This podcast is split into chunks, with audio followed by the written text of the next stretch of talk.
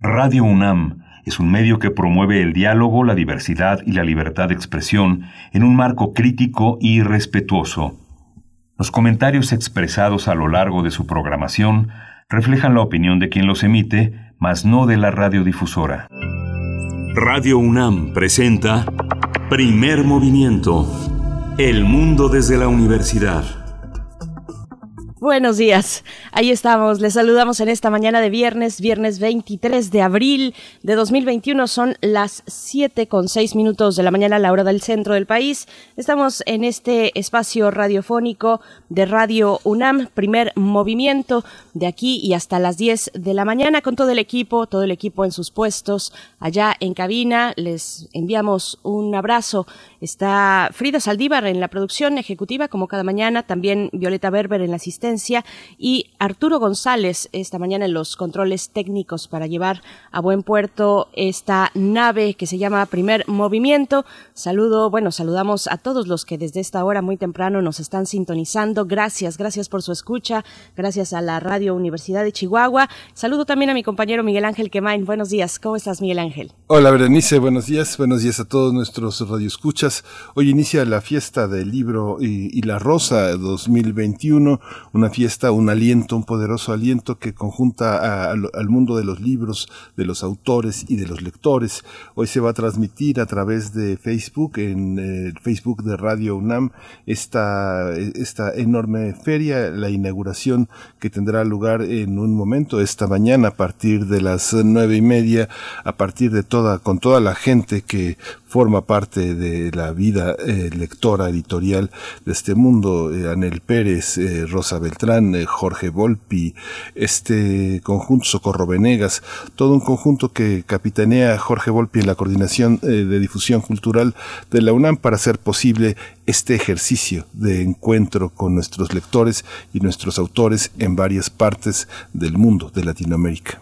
Por supuesto, y precisamente estaremos dando los detalles de esto que es un gran evento para nuestra universidad y que se realiza por segunda ocasión en formato virtual son distintas, variadas las actividades que ustedes podrán consultar ya en la página fiesta del libro y la rosa.unam.mx. Varios canales ocupan la transmisión de este evento, TV UNAM y por supuesto también Radio UNAM. Les invitamos a seguir esta transmisión desde la página de Facebook de Radio UNAM. Estaremos, estaremos eh, pues colaborando, coadyuvando, eh, siendo parte de esta fiesta que tanto nos emociona, que tanto nos eh, llena pues de un momento de, momentos especiales y que tenemos en la memoria y que bueno hoy llega así una vez más en su formato virtual. Vamos a tener una conversación para saber los detalles en unos momentos más. Paola Velasco nos acompañará. Ella es subdirectora de vinculación comunicación y tecnología de la Dirección General de Publicaciones y Fomento Editorial de la UNAM para hablar de la fiesta del libro y la rosa 2021 Miguel Ángel. Sí y vamos a tener también nuestro radioteatro como todos los viernes este viernes que además también es de complacencias musicales para nuestros radioescuchas. Nuestro radioteatro es Las Palabras Dulces de Cal Norak. son ilustraciones de Claude, de Claude Cadua en la traducción de Ana Colivinent, mexicana. Es la editorial Corimbo, lo publicó hace casi 20 años. Eh, este, la voz, las voces son de Violeta Berber, Mari Jiménez y la de todos los moles, Frida Rebontulet.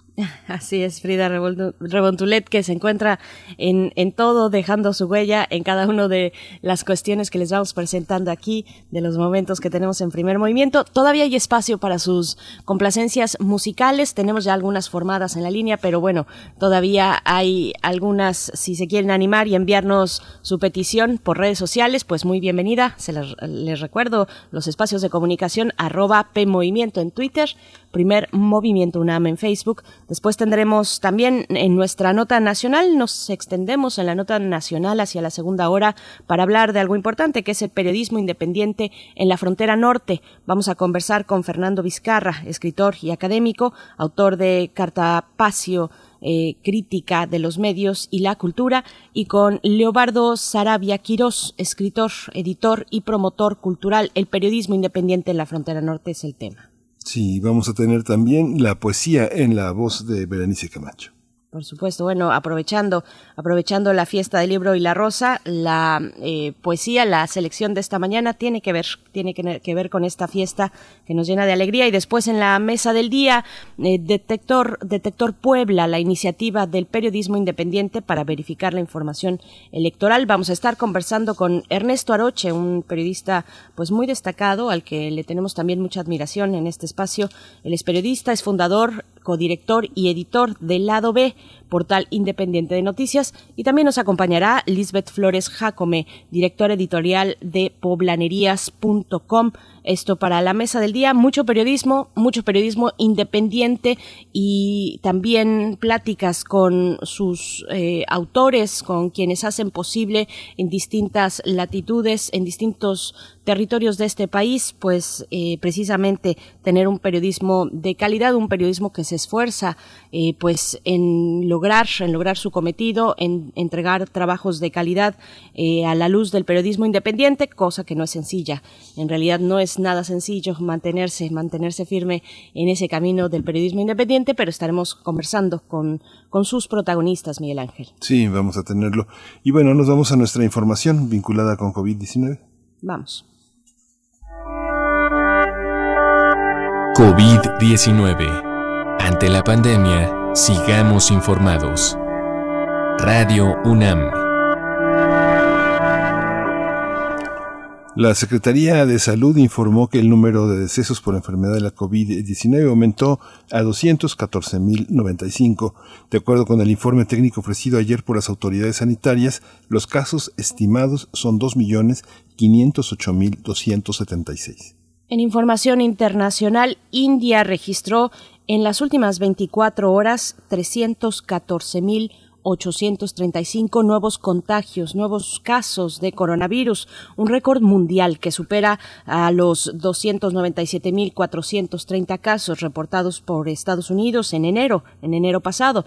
La segunda ola del coronavirus en India es atribuida a una doble mutación del virus, así como a la reciente celebración de eventos masivos, lo que ha puesto en crisis a los hospitales de Nueva Delhi y ha provocado escasez de oxígeno medicinal.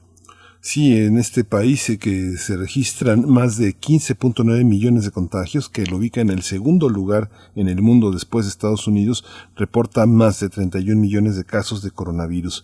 El número de fallecimientos por COVID-19 eh, tiene un registro de 184.657 decesos. En información de la UNAM, la Universidad Nacional Autónoma de México invita a celebrar la decimosexta edición del Día Nacional de los Jardines Botánicos 2021. Para ello, el Instituto de Biología ha organizado, ha organizado un programa con 44 actividades entre demostraciones, cápsulas, infografías, conferencias y un conversatorio. Sí, Salvador Arias Montes, jefe del Jardín Botánico de la UNAM, dijo que ese espacio cuenta con un acervo de más de 2.200 especies de plantas vasculares nativas de México.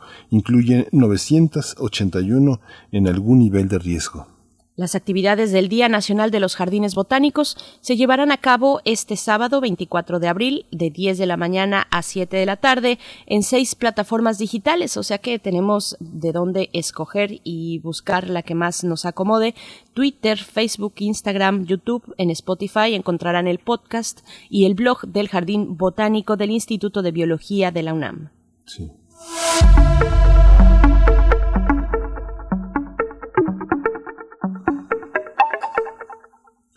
Enredados en la red, derechos de autor, Internet y redes sociales es el título de la mesa de reflexión que se va a realizar en el marco de la fiesta del libro y la rosa.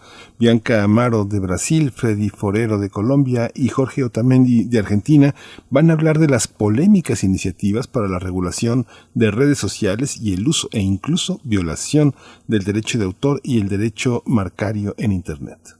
Bueno, la mesa estará moderada por Jessica Maribel Coronel Rivera y será transmitida a las 5 de la tarde por el canal de YouTube de Libros UNAM.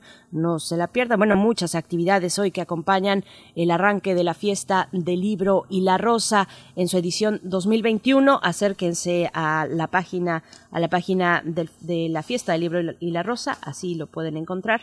Fiesta del libro y la rosa unam.unam.mx, fiesta del libro y la rosa.unam.mx, a pocos minutos, a tres horas, casi cuatro horas de dar por iniciadas las actividades de esta edición que se titula y está dedicada a las ciudades invisibles de Ítalo Calvino. Pues bueno, está ya todo listo para la transmisión, tanto por TV UNAM como, de nuevo les repetimos, por Radio UNAM, que seguirá en su página de Facebook la transmisión también de la Fiesta del Libro y la Rosa. Vamos con música, peticiones musicales. Esto es para Flechador del Sol, Estopa y Rosario a cargo de la canción Ron Ron. Suena el rum rum de mi mundo marrón, doble ración de realidad común desde un rincón de mi habitación. Primera fila solo para mí. A mí me suena el rumbo de mi corazón. No se me quita el gusanillo de ti. Me suena el rum rum dentro de una estación. Mi último tren que no quiere salir. Sé que por dentro, tengo una hoguera que mi sangre se envenena con el tiempo que me queda, que me lleve un diablo viejo que está dentro de mi espejo gris. Saco mi bandera negra con la calavera que quiero llegar al cielo, trepando por tus caderas. Me paro a medio camino para descansar contigo aquí.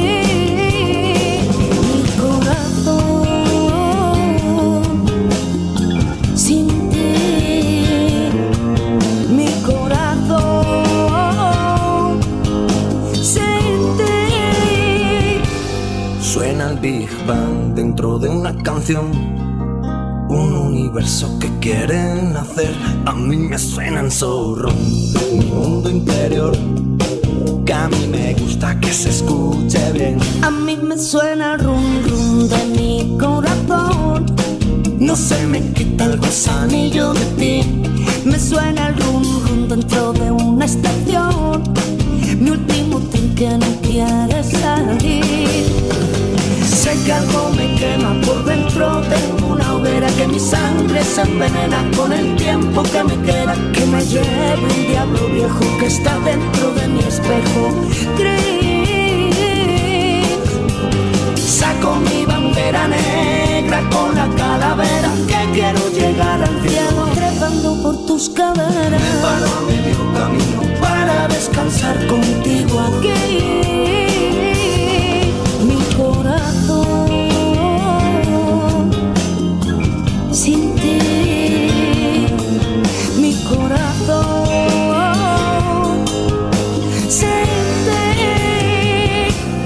Suena el rum A mí me suena el rum De mi corazón. Suena el rum Y de mi mundo interior. A mí me suena el rum A ti te suena el rum A mí me suena el rum De mi corazón. A mí me suena el rum Ay, de mi mundo interior. A mí me suena el rum Mi última estación A mí me suena el rum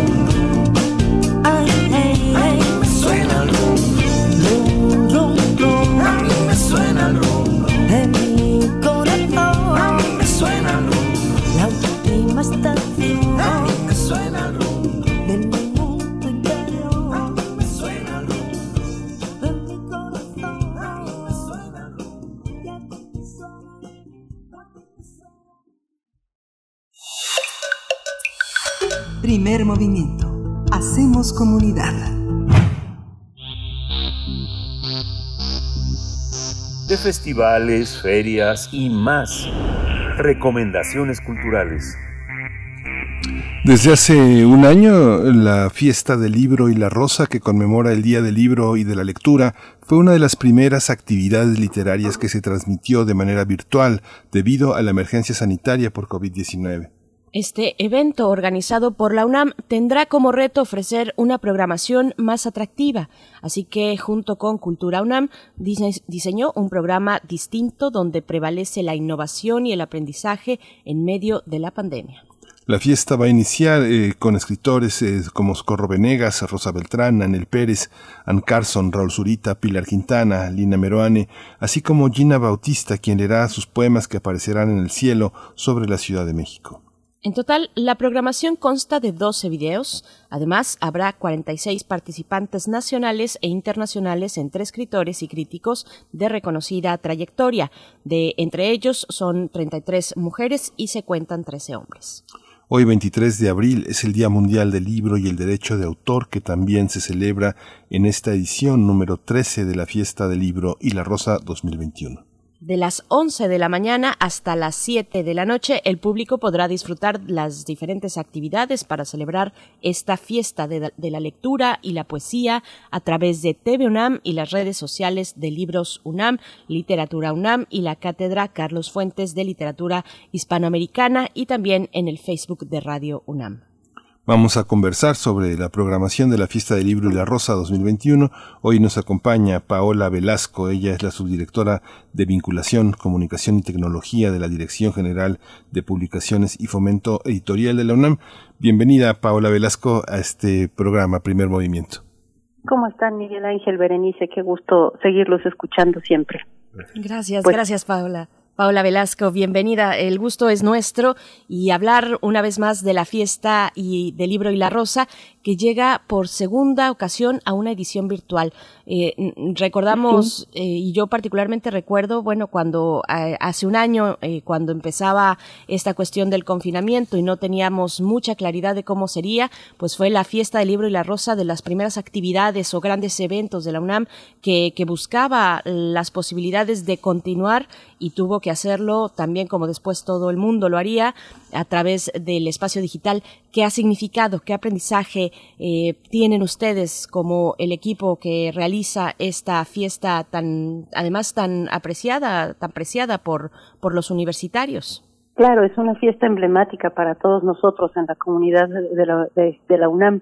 Y pues sí, efectivamente fue en ese momento, en aquel, en aquel principio de, de pandemia, eh, fue un reto pensar cómo no, pues cómo no dejar de hacerla en un momento en que todas las ferias de libro estaban cancelando y pues imaginamos este, este, este formato que ocurrió el año pasado en el que transmitimos en una jornada de, de 11 horas una serie de actividades y eh, justamente como lo mencionas Berenice a lo largo de este año hemos aprendido cosas. Y una de las cosas que hemos aprendido es que la pantalla nos satura, nos tiene saturados como públicos, eh, como generadores de contenidos también y que hay eh, ya que también pensar en otros formatos que nos permitan seguir acercándonos a la cultura, a la lectura, a los libros, pero que no, no nos no fatiguen ni exijan ese, ese estar tantas horas al, público frente a pantalla. Lo que hemos aprendido es eso, ¿no? Nuestros estudiantes, eh, maestros, el público en general, tenemos este, esta fatiga ya de, estar ante la pantalla durante tanto tiempo. Entonces, lo que hicimos fue eh, imaginar un programa, un programa distinto, que si bien desde luego sigue ocurriendo a través de, de las de, de, las posibilidades tecnológicas que nos da por fortuna también, si no, no sé cómo hubiéramos sobrevivido también la pandemia, eh, pero que nos da esta posibilidad de, de poder seguir encontrándonos por lo menos a través de estas tecnologías con los públicos, con los autores. Eh, pensamos en este programa que es distinto, lo que estamos, lo que hicimos para celebrar esta, esta fiesta del libro y la rosa fue convocar a un grupo de personalidades de la cultura de, de, del mundo entero. Como bien decías, eh, Miguel Ángel Berenice, tenemos a Ann Carson, a Raúl Zurita, a Beatriz, eh, Beatrice Alemania de Italia, a eh, Pilar Quintana, a Piedad Bonet, de México están Verónica Murguía, Enrique Serna, Shiniki Duengas, en fin, hay, hay una, una variedad de autores que nos, a los que les pedimos que reflexionaran en torno a un tema. A partir del libro de Italo Calvino, Las ciudades invisibles, les pedimos que reflexionaran en torno a la ciudad porque las ciudades están ahí afuera, fuera del confinamiento, se están transformando, están cambiando y cuando volvamos a ellas, no solamente van a ser distintas, sino que nuestra relación con esos espacios va a ser distinta. Entonces, les pedimos que imaginaran estas ciudades posibles, ciudades invisibles, ciudades reales también. eh, y este fue el ejercicio. Son, creamos 11 piezas con estos autores que eh, nos, nos acercan desde abordajes poéticos, narrativos, algunos desde la mera, eh, totalmente invención, inventando ciudades, otros eh, en, enfrentándose a ciudades ya existentes y cómo fue esa, esa relación. Por ejemplo, Ishnik Iruengas, que tuvo que, justamente la, pandem la pandemia la, la agarró eh, llegando a Washington, D.C., y cómo esa ciudad que ella pues esperaba que fuera un potencialmente un lugar de trabajo, de encuentro, de amigos, de disfrute, pues se volvió una ciudad en la que eh, el miedo estaba presente, no podía salir, eh, tenía que ver cómo vivir eh, en un espacio nuevo que además enfrentaba estos estos factores de, de, de ser inhóspito. Entonces, eh, es toda esta serie de cápsulas piezas visuales las llamamos más que cápsulas porque la verdad es que son el trabajo que se hizo visualmente también lleva una propuesta estética y visual propia e importante. Estas piezas visuales conforman un conjunto que será transmitido desde las 11 de la mañana de hoy ya falta poco, ya está aquí eh, a, a, través de TV UNAM, de nuestra señal universitaria. Y por supuesto, como ustedes lo decían, será retransmitida por Libros UNAM, organizador de, de esta actividad, y por Radio UNAM, aliado también indispensable para hacer todas las actividades universitarias. Entonces, más o menos, en, por supuesto, en la tarde tendremos un programa vespertino también, entonces, eh, del que podemos platicar ahora. Sí. Eh, Paula, esta, eh, a veces hay la tentación bajo viejos criterios de encontrar al escritor representativo de Chile, el representativo de Argentina, pero prácticamente hoy muchas cosas se hacen fuera de estos márgenes, de estas fronteras. Cuéntanos un poco qué se espera de esta selección de escritores, qué es lo que modela, qué es lo que encuentra el joven lector en los escritores que se van a presentar en esta ocasión, qué modelo a seguir de lectura, de creación está representado en estos nombres. Claro, bueno, justamente como parte de los aprendizajes que hemos tenido a lo largo de este año, es que eh, de pronto los eh, promotores culturales, gestores, quienes realizan actividades de fomento del libro, de la lectura, eh, comienzan, pues sí, a enfocar quizá solamente a ciertos nombres, como bien dices, los autoras y autores representativos de cierta de cierto país, eh, etcétera. Entonces, justo lo que pensamos es enfocar también hacia otros lados. Eh, nuestra selección está hecha a partir de, de este convencimiento de que la, el mar de nuestras plumas en narrativa, en poesía, en ensayo, en dramaturgia, en fin, en traducción, la, la colectividad de las personas que generan eh, el trabajo escritural en el mundo es mucha. Entonces, eh, por ahí también fue nuestra, nuestra búsqueda de hacer, de, abrir este foco, de pensar en otras, en otras, en otras personas, eh, no solamente en las que estaban ya como en, en, constantemente en las pantallas. Entonces, ¿qué podemos encontrar? Por ejemplo, pues Lina Meruane. Lina Meruane es eh, una escritora chilena que ha tenido también mucho reconocimiento, sí, muy merecido reconocimiento y que, bueno, no, su, escritura es un, es un desafío de pronto, ¿no? Este, esta forma que tiene de, de, lanzarnos una prosa tan compleja, pero al mismo tiempo tan que tan demandante de un lector que se que se compenetre en esa lectura eh, pues es es parte de las apuestas que queremos ofrecerle al público no ella en, en Las ciudades y los ojos hace un ejercicio eh, muy interesante. La verdad es que es, no, no quiero ser spoiler tampoco de nada, pero es un, es un ejercicio eh, emotivo, eh, muy, bueno, nos dejará, estoy segura que dejará al público con una reflexión en torno a las protestas sociales, a la participación del gobierno, a algunas cosas eh, muy estremecedoras. Yo, por ejemplo, ahora recuerdo una que me, que me impactó, eh, que ella se preguntaba, en, digo, voy a tratar de no ser spoiler, decía, pero se preguntaba por qué eh, en su país la policía tenía como consigna disparar a los ojos de los manifestantes. y recuerda que durante la durante la dictadura de Pinochet eh, las fuerzas armadas de su país recibieron entrenamiento de las de, las fuerzas armadas de Israel eh, y que la Mossad anduvo por ahí Mossad eh, entonces eh, que de ahí esa, ese entrenamiento les fue transmitido a pues al ejército chileno, ¿no? Entonces de pronto estas conexiones históricas, en fin, son son son fuertes, desde luego es importante conocerlas, es importante saber eh, cómo se ha tejido nuestro nuestro nuestras ciudades, nuestros países eh, y entonces bueno es es por por un lado pues esta esta oferta de de una escritura distinta, demandante, eh, por ejemplo, está Gabriela Cabezón, eh, que también, bueno, es eh, una, una prosa, ahí podríamos decir lo contrario, ¿no? Que es una prosa luminosa, es una prosa de casi transparente, eh, y, y bueno, ¿qué pueden encontrar nuestros jóvenes?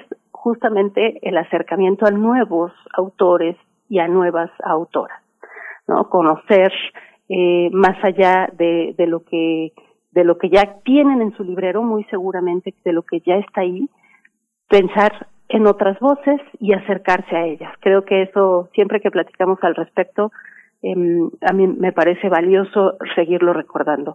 Mientras más abramos nuestros horizontes lectores, nuestras posibilidades como lectoras y lectores, pues más enriqueceremos justamente esa visión del mundo. Entonces, por ahí eh, va Miguel Ángel también nuestra búsqueda de, de quienes conforman este programa. Eh, Paula Velasco también dedican una pieza para hablar de nuestra ciudad universitaria de ese espacio también entrañable, no solamente de las ciudades, de lo que ocurre o lo que ya dejó de ocurrir o que ocurre de manera distinta en las ciudades, sino también en ese espacio que hemos habitado y que, y que bueno, nos llena de tanta nostalgia ver, mm, saber la ausencia. Precisamente se llama así, ausencia, una ciudad en espera Cuéntanos sobre algunas reflexiones. Eh, por supuesto, no te pedimos que nos des todos los detalles porque nos dejas, pero sí nos dejas muy intrigados, muy intrigadas y, con muchos deseos de poder asistir a partir de hoy a las 11 de la mañana, que es la inauguración a la fiesta del libro y la rosa. Pero Ciudad Universitaria y la ausencia, los que no estamos ahí, pero pero en espíritu estamos más que presentes y deseando volver a ocupar los pasillos de cualquier facultad, de cualquier escuela. Cuéntanos sobre esta pieza. Claro, claro, pues, pues justamente yo creo que en este momento yo todos, todas las personas que nos escuchan, pues obviamente recordamos justo eso, ¿no? Nuestros pasillos eh, como punto de encuentro, eh, salir a tomar un café con compañeros de clase, con maestros, con amigos de trabajo, eh, en fin, nosotros lo sabemos bien en, en, en, en CEU, en la UNAM toda, conformamos una, una familia que habita esta hermosa ciudad que es ciudad universitaria y a la que acuden diariamente cientos de personas. Entonces, imaginen pues desde, desde la entrada, por ejemplo, por el metro de ciudad universitaria, cómo suele estar es, es eso, ¿no? Hecho un, un hormiguero de estudiantes, de, bullicio incluso, de comercio, de y, y todos esperando en la fila nuestro Pumabús para poder llegar a nuestras facultades, a nuestros institutos, a nuestros centros de trabajo y de pronto mirar, mirar eso, ese vacío, ese, esas, esas calles, esos senderos solos en donde la hierba ha crecido, en donde eh, pues hay de cintas de que nos que nos advierten que por ahí no es no es momento por ahora de, avanzar de estas cintas amarillas que, que franquean algunos pasos. Eh, y, hacer este recorrido en, hoy en lo que ha sido este año por nuestra queridísima ciudad universitaria pues es también enfrentarse muy muy de cerca muy de frente a lo que la pandemia nos ha dejado a pues a toda la humanidad a lo largo y a lo en toda la redondez del planeta y es eh, esa ese vacío esa ausencia momentánea porque hemos de reiterar CEU está ahí esperándonos solamente esperando a que pues podamos todos volver a nuestras actividades, a esas ciudades de abrazo posibles. Eh, y este video, pues lo que buscamos fue justamente representar y eh, dejar testimonio de eso, ¿no? De este, de cómo eh, este espacio que suele ser habitualmente lleno de personas, estar eh, habitado por nosotros y nuestras actividades cotidianas, en estos momentos pues es, es, está en pausa, es un espacio donde prevalece el silencio, donde por otro lado, como, y bueno, conectando un poco con, con, los, con los videos, eh, Verónica Murguía habla de, de que una de, de, los, pues de los, de, las cosas hermosas que ha dejado la, la pandemia es esta presencia de los animales o esta, esta recuperación de espacios por parte de los animales que se volvieron imágenes emblemáticas al inicio de la pandemia, ustedes los recuerdan, ¿no? Ver de pronto este ciervos o que salían las noticias de que en, en, en Viena hacía no sé cuántos años que no se veían delfines y de pronto se comenzaron a ver eh, delfines en Venecia, perdón, eh, en los canales y, y, y bueno, ¿no? Es, entonces, como ciudad universitaria de pronto solo es habitada por por el piar, el, el trino de los de los pájaros, que es un sonido hermoso, eh, de pronto ves lagartijas, algunas cosas, algunas cosas de la fauna que, pues que está ahí, que sigue ahí, eh, pero que, que, que, por otro lado está lo que también pensando en, en algunas de las otras cápsulas, lo que Verónica Murguía también señala como lo que hace más ciudades a las ciudades es son son los ríos los ríos de personas que las habitan. Entonces ciudad universitaria en este momento pues es, es un espacio a la espera, a la espera de que podamos regresar a, encontrarnos con ella, a habitarla y, a hacerla esa ciudad de abrazos que suele ser también, esa ciudad de encuentro, de debate, de reflexión, de conocimiento. No hemos parado, todos nosotros lo sabemos, nuestras actividades no han parado, los, las clases han seguido, pero es muy distinto, desde luego, como lo mencionábamos al principio, esta virtualidad en la que nos encontramos todos inmersos a ese, ese poder mirar de frente a tu maestra y conversar con ella y decirle, eh, hacerle preguntas, cuestionamientos y, y seguir ese, ese río también de, de reflexiones colectivas que es Ciudad Universitaria.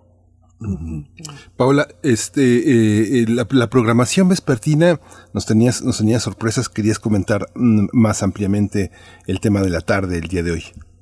Sí, por la tarde em, también eh, pues creo que debemos partir de, este aprendizaje de ser mesurados en pantalla. Tendremos tres actividades, tres actividades, Miguel Ángel. Una de ellas es la mesa Enredados en la Red. Ustedes saben, nuestro público sabe que eh, el, hoy celebramos la fiesta del libro y la rosa, es una celebración por el Día Mundial del Libro y del Derecho de Autor. Entonces también el derecho, el derecho de autor, esta parte y sobre todo para nosotros en publicaciones, pues es fundamental no perderla de vista. Tenemos y, y seguir, seguir creando conciencia, debate, reflexiones, actualizarnos también en cuáles son las nuevas ideas en torno al tema. Eh, esta mesa de enredados en la red busca eso, ¿no? De que reflexionemos justamente en un momento en el que ocurre todo, a través de la virtualidad en el, en el, que se ha potenciado muchísimo el uso de las redes sociales, que de por sí ya es parte de nuestra cultura cotidiana, pues de cosas como hasta dónde podemos considerar que algo es libertad de expresión en las redes sociales, eh, el uso de imágenes, el uso pues de, de, elementos que pueden estar protegidos por derechos de autor y que eh, en internet, en las redes, solemos o tendemos a creer que son un, uso colectivo, ¿no? Eh, incluso, pues bueno, música, video, programas de televisión, películas, cine, en fin, eh, ¿qué, qué tanto de pronto este, este, este acceso tan, tan fácil que tenemos también está vulnerando los derechos de otras personas o bueno, es eh, sí que, prevalece, ¿no? Este, el, el, la necesidad colectiva de poder acceder a ciertos contenidos, en fin, son cuestiones delicadas que tenemos que seguir puntualizando, reflexionando, debatiendo. Es, esto es eh, lo que buscamos en esta mesa de, derecho, de derechos de autor que se llama Enredados en la Red y en la que también nos, nos acompañarán personalidades de México y otros países para poder, eh, pues para poder pensar y, y seguir creando esta conciencia. Eh, por otro lado, en el MUAC, el Museo Universitario de Arte Contemporáneo, van a estar presentando la gala, la gala brillantina. Bueno, debo antes quizá regresar un poquito y decir que esta mesa de Enredados en la Red va a ser transmitida por el canal de YouTube de Libros UNAM. Eh, y ahora me paso a la gala, la gala brillantina que les decía va a transmitir el MOAC. El MOAC, eh, eh, la Libra y la Rosa es parte emblemática de la fiesta del libro y la Rosa desde hace ya varios años. Y en este, en este, pues lo que buscábamos también es que la Libra y la Rosa siguiera estando presente y eh, organizaron una gala, una gala muy, muy interesante también que, que, que les invito a presenciar eh, donde estarán reflexionando sobre cuestiones muy vigentes, como por ejemplo, qué ha ocurrido con la edición independiente y sobre todo con la edición feminista independiente, ¿no? Por eso es la Libra y la Rosa en esta opción, Libra y Rosa. Eh, ¿Qué ha ocurrido con esa edición independiente hecha por nuestras colegas? Eh, por otro lado, ¿qué ha representado escribir desde el encierro?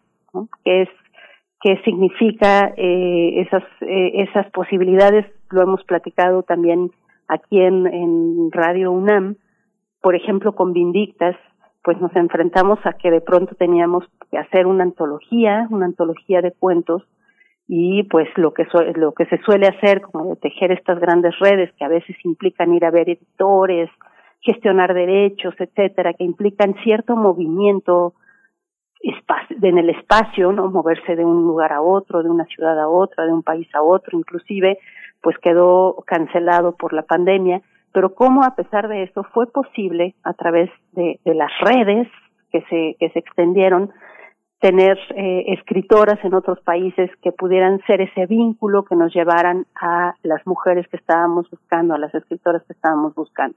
Entonces digo, pues es un símil simplemente, pero eh, en, gal, en esta gala brillantina pues también reflexionaremos sobre qué significa, qué, cuáles han sido las, las implicaciones de editar y de escribir desde el confinamiento, ¿no? Cuáles han sido esas, esos procesos complejos que de por sí ya son complejos, cómo se han vuelto eh, más, más difíciles, pero, pero aún así cómo se han podido ir salvando. Y por último cerraremos eh, con una mesa de poesía que organiza, nos, que nos ayuda a organizar la eh, coordinación para la, igualdad de género de la UNAM, el CIBU. Y aquí en esta mesa pues tendremos a también poetas de distintas nacionalidades, de Cuba, de Colombia, de México, de Estados Unidos. Estará Sandra Lorenzano coordinando esta mesa y cerraremos con ella, que es poesía poesía es, eh, de, un grupo de autoras de distintos países. Y dicho sea de paso, paréntesis, eh, tienen que escuchar el podcast eh, que desarrolla, que lleva a cabo Sandra Lorenzano, que se llama Violeta y Oro. También lo pueden encontrar en las distintas plataformas donde se alojan estos eh, productos culturales, estos podcasts. Sandra Lorenzano en Violeta y Oro. Y, bueno, estamos conversando con Paola Velasco. Paola, yo creo que todo lo que nos comentas nos resuena y si no nos había resonado, pues ahora nos hace mucho sentido. Vaya, hemos no hemos cesado en eh, distintas reflexiones, en reconocer lo que estamos sintiendo y me parece un acierto que la fiesta del libro y la rosa pues recupere todo, todo lo que, todo este aprendizaje colectivo que hemos llevado a cuestas después de un año de pandemia, un poco más, pero al menos un año de encierro. Y, bueno, también eh, quiero preguntar sobre sobre lo que el público, los visitantes virtuales, los asistentes virtuales pueden tener como posibilidad de interacción. Veo también que en la página eh, que, que, les invitamos de nuevo a visitar, fiesta del libro y la rosa.unam.mx, hay distintas actividades como crea tu propio poema visual, Ann Carson y la fiesta del libro y la rosa que se llevará a cabo precisamente hoy también y donde el público puede eh, pues ponerse creativo. Cuéntanos un poco de estas actividades donde involucran directamente a la audiencia. Claro, Berenice, pues justamente lo que queremos es que es, eso, ¿no? Que, que, participemos todos, que todos, eh, que, que no solamente seamos esos receptores pasivos de imágenes en la pantalla, sino que nos volvamos creadores y creadoras. Y justamente esto, esto que, que mencionas me, me, es muy importante, me, me lleva a hacer un, pues un recordatorio a toda nuestra audiencia. El video de Ann Carson, la pieza que especialmente Ann Carson envió para la fiesta del libro y la rosa, solo podremos verla, eh, pues nos la mandó de, de, forma exclusiva para TV UNAM, solo podremos verla a través de nuestra televisora universitaria. Así es que los invitamos muchísimo a estar en esta, pues en este arranque a las 11 de la mañana, eh, en donde, como, como bien decían al, al inicio, nuestras nuestras autoridades eh, darán esta esta entrada institucional, Jorge Volpi, Socorro Venegas, Rosa Beltrán y Anel Pérez, pero créanme que no va a ser la, la entrada institucional de siempre. Ahora esta vez va, les, eh, va a ser un encuentro mucho más literario eh, y va a ser breve, por supuesto, entonces los invitamos a, conectarse desde ese desde este momento a la señal de televisión de TV UNAM de nuestra televisora universitaria eh, para ver a Ann Carson es un video muy breve que, que les recomiendo estar pues muy atentos muy disfrutarlo en, con todos los sentidos porque eso es, eso es lo que Ann Carson nos está exigiendo en esta pieza que nos manda poner todos los sentidos eh, en juego. Entonces sí, es, es cierto lo, lo, que lo que dices para nosotros resultó resulta ser pues una de las principales em, eh, objetivos, les decía, no volvernos creadores también, no solo espectadores. Lo que lo que estamos invitando a toda la toda la audiencia es a que entre a esta página fiesta del libro y la rosa.unam.mx a conocer esas actividades. Y por ejemplo, Ann Carson, pues sí es eh, este video en particular que, que mencionas, Berenice eh, hacer, los invitamos a hacer, viendo, estando súper atentos de estos, de este, de este video breve que, que envió Ann Carson, eh, hacer su propia propuesta de, un poema visual, ¿no? De algo que podríamos ir hacia donde, donde ella nos lleva y lo que estamos también incentivando para que, pues, eh, además de, ya la, la propia el solo volverse creadora de algo, creador de algo, ya es apasionante, ¿no? Es, yo sigo pensando que es uno de los espacios que donde más libres somos, ¿no? Donde eh, dejar volar nuestra creatividad nos lleva a ser absolutamente libres. Pero por si eso no bastara y no, y fuera poco, que no lo es, eh, tenemos un, una oferta de, de algunos paquetes de libros que daremos a quienes resulten seleccionados, ganadores, ganadoras de estos concursos en, en la red que estamos organizando y que les, les invitamos a, a entrar, a verlos. Eh, eh, son distintos concursos organizados por CASUL, Casa Universitaria del Libro, por la Dirección de Literatura y por Libros UNAM. Entonces, son eh, actividades que llevarán a nuestra audiencia a volverse creadora de, contenidos también y a tener la posibilidad de obtener libros que vamos a, enviar a, sus domicilios con muchísimo gusto y muchísimo agradecimiento de que se sumen a esta a esta fiesta y eso por cierto que me lleva pues ya yo creo que este no sé ustedes me dirán si, ya vamos cómo vamos en los tiempos pero me lleva adelante. me lleva también a hacerles eh, una invitación muy muy importante y es exactamente la de que entren a libros.unam.mx eh, este día celebramos los libros celebramos la lectura y ya sea para irse armando un nuevo proyectito de biblioteca para los próximos días meses eh, ya sea porque estamos buscando libros que no hemos podido conseguir o que por alguna razón pues hemos estado dejando por ahí el, acercarnos a las librerías electrónicas, pues la invitación es esta. La, la, librería electrónica de la UNAM se ha mantenido abierta todo este tiempo, ha estado ahí eh, ofreciendo posibilidades de lectura a las personas y en esta fiesta eh, tenemos desde el 20 y hasta el 30% de descuento y muy importante, envío gratis a todo México. Entonces, si uno va sumando los beneficios, los descuentos, es una es una oferta, la verdad es que que no podemos dejar pasar, ¿no? Desde 20, 30% de descuento y envío gratis a todo México, eh, desde libros.unam.mx. Y otra cosa que es, es muy valioso resaltar es eh, el hecho de que el libro de Italo Calvino, que es el generador de esta idea de estas ciudades invisibles, el motor que nos, que nos detonó hacer esta celebración virtual con este tema, que es un libro, suele ser ya a estas alturas, un libro que fue editado eh, ya hace varias décadas, eh, un libro difícil de encontrar, sobre todo en formato impreso, y que cuando es posible encontrarlo implica un coste de envío alto, a veces porque viene desde España y el puro envío triplica el, el costo, el costo del libro, y que tenemos, tenemos a disposición de todas y todos los lectores en libros.unam.mx, la edición impresa de Las ciudades invisibles de Italo Calvino está ahí para que entren y, hagan, vayan haciendo su, su pedido, su paquete de libros,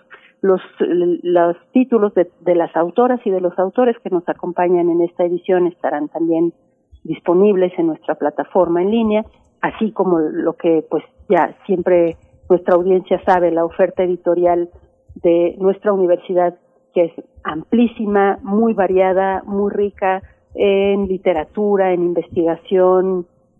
Tenemos, por fortuna, en la universidad un catálogo muy potente y que, que tiene, pues eso, con, conocimiento y disfrute para todas, para todos, alumnos, alumnas, maestros, maestras, investigadoras, investigadores, para toda nuestra comunidad. Gracias, Paola Velasco. Muchas gracias porque justamente es eh, el libro el, el, motor de todo, de todo esto. Te agradecemos mucho. Vamos a estar atentos a la inauguración por eh, nuestros radioescuchas a través del Facebook de Radio UNAM. Vamos a hacer la transmisión de toda esta jornada. Así que bueno, nos sumamos eh, con enorme eh, gusto y entusiasmo. Paula Velasco, subdirectora de Vinculación, Comunicación y Tecnología de la Dirección General de Publicaciones y Fomento Editorial de la UNAM. Te espera mucho trabajo. Gracias por estar, por abrir el día con nosotros. Gracias, Paula. Al contrario, Berenice, Miguel Ángel, muchísimas gracias a ustedes, a todo el equipo de Radio UNAM y a la audiencia. Muchísimas gracias. Gracias, gracias Paola. Paola Velasco y nos encontramos a las 11 de la mañana en la inauguración de la fiesta del libro y la rosa 2021 por ahí me, hicieron recordar mi ejemplar de ciruela de las ciudades invisibles, que como extraño mi librero, voltear a ver, voltear atrás y tener ahí la referencia pues casi inmediata, pero, pero bueno, eh, ojalá, ojalá se puedan sumar a esta fiesta. Vamos, vamos como es costumbre en cada viernes, pues con nuestro radioteatro, Las Palabras Dulces del autor Karl Norak, ilustraciones de este libro, eh, está ilustrado por Claude Devois, y eh, la traducción de Ana Colbinet de México, editorial Corimbo, año 2002. Vamos a escuchar el radioteatro. Primer movimiento. Hacemos comunidad. Para teatros, los radioteatros de primer movimiento.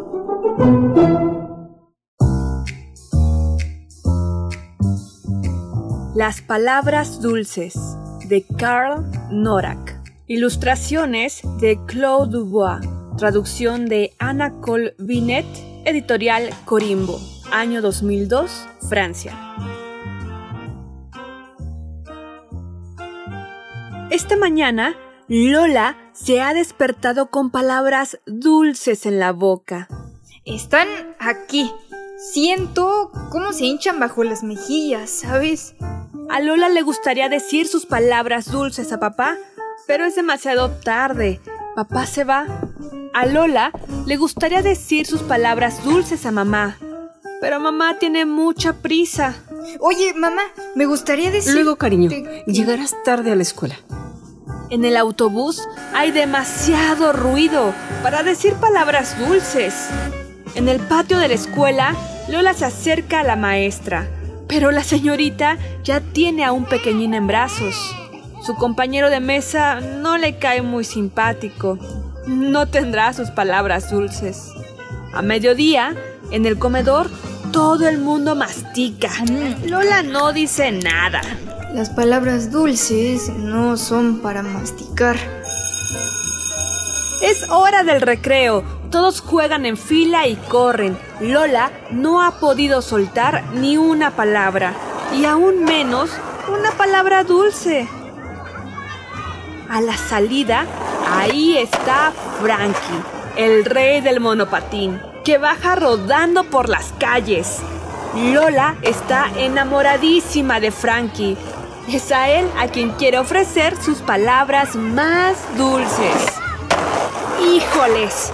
Frankie pasa por delante de sus narices sin pararse, sin decirle nada, mucho menos sin esperar sus palabras dulces.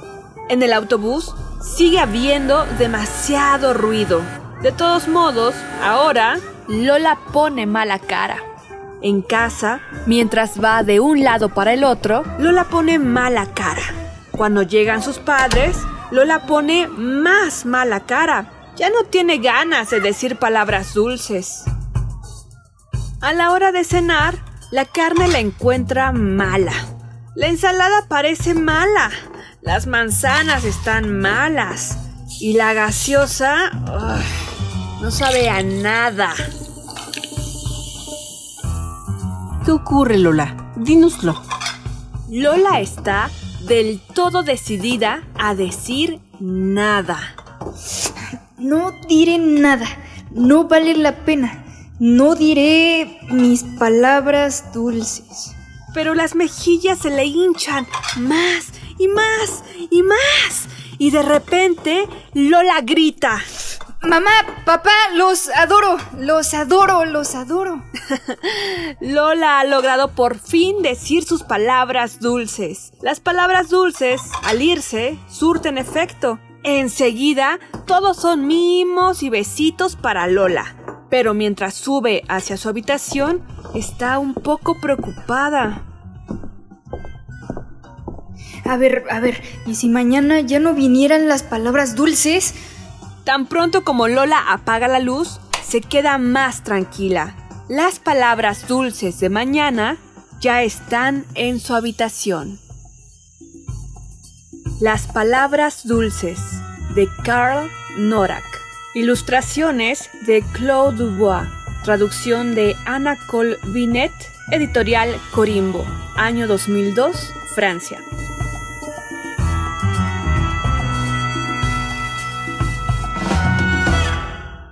Bien, pues estamos de vuelta ya en los últimos segundos de esta hora que nos eh, despide de la Radio Universidad de Chihuahua. Nos volvemos a encontrar el próximo lunes a las 6 de la mañana allá en el horario de Chihuahua, 7 de la mañana hora del centro del país. Con mucho gusto de contar con ustedes como cada mañana muy muy temprano. Vamos a seguir aquí en Radio UNAM, por supuesto en www.radio.unam.mx en el 96.1 de la frecuencia modulada.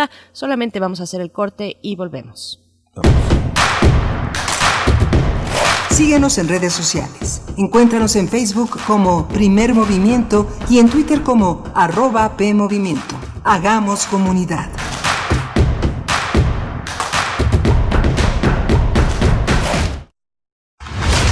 Acciones UNAM 2021. En esta pandemia, la Universidad Nacional ha trabajado intensamente en beneficio de la población.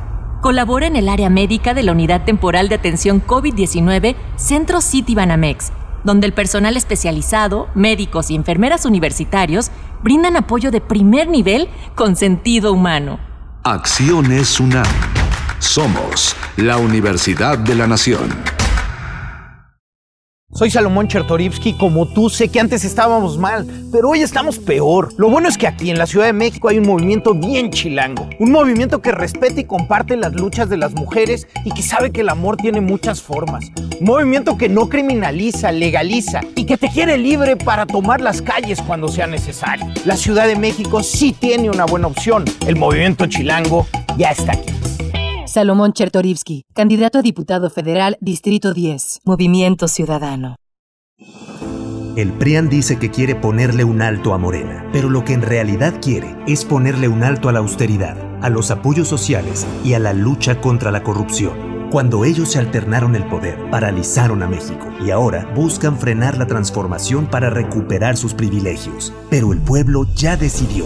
Estamos listos para defender la cuarta transformación. Vamos a defender la esperanza. Vota por las y los diputados federales de Morena, la esperanza de México. Hugo Eric Flores Cervantes, presidente nacional del PES. La humanidad ha creado un mundo donde casi todo es desechable, usar y tirar sin remordimiento. Pero inclusive la vida, la vida no se tira. La vida se respeta, se cuida y se protege. La vida es el más importante de todos los derechos. Por la vida y la familia decimos no al aborto. PES. Partido Encuentro Solidario. Dijeron que el video mataría a la estrella de radio. Pero no fue así. Tenemos casi 23.000 audios disponibles en nuestro podcast. Conoce nuestras series, radioteatros, barras, adaptaciones y otras joyas radiofónicas del pasado en www.radiopodcast.unam.mx. Disfruta a toda hora Radio UNAM. Experiencia sonora. En los momentos más difíciles, los priistas mexiquenses no nos prestamos a la grilla ni a la confrontación. Apostamos por la unidad nacional y por hacer equipo con quien quiera arrimar el hombro para salir adelante. Porque para nosotros, lo más importante es superar la emergencia sanitaria y sus repercusiones económicas en beneficio de las familias mexiquenses. Así lo seguiremos haciendo porque nuestra lucha es por ti. Somos la fuerza de la gente que lucha para salir adelante en estos tiempos difíciles. Vamos con todo. PRI Estado de México. Las mexicanas estamos cansadas de los golpes de Morena. Morena nos golpea cada vez que nos pone muros. Nos golpeó cuando recortó los programas de atención a víctimas y los refugios. Morena nos golpeó al dejar sin recursos las guarderías infantiles. Nos golpea cada vez que deja a nuestros hijos morir de cáncer. Morena nos golpeó cuando nos quitó todos los programas de apoyo. Basta, no lo vamos a permitir. Ponle un alto a Morena y a la destrucción de México. Vota PRD. La pandemia nos reta cada día. No nos vamos a rendir. Soy Ana Lilia Herrera. Trabajaré en leyes y presupuestos para reactivar la economía familiar con créditos a pequeños negocios. Dar seguridad y paz capacitando a policías locales. Educación con internet gratuito. Estancias infantiles y escuelas de tiempo completo. Atención médica y medicamentos para todos. Vamos a salir adelante. Aquí nadie se rinde. Ana Lilia Herrera, candidata al Distrito Federal 27 de la coalición Va por México. Vota PRI. La ciencia que somos. La ciencia que somos. Iberoamérica al aire. Descubre la ciencia que está presente en tu día a día a través de cápsulas, reportajes, entrevistas y reportes en vivo. Viernes de 10 a 11 horas por el 96.1 FM. La ciencia que somos. Iberoamérica al aire. Una coproducción de Radio UNAM y las direcciones de divulgación de la ciencia y de las humanidades.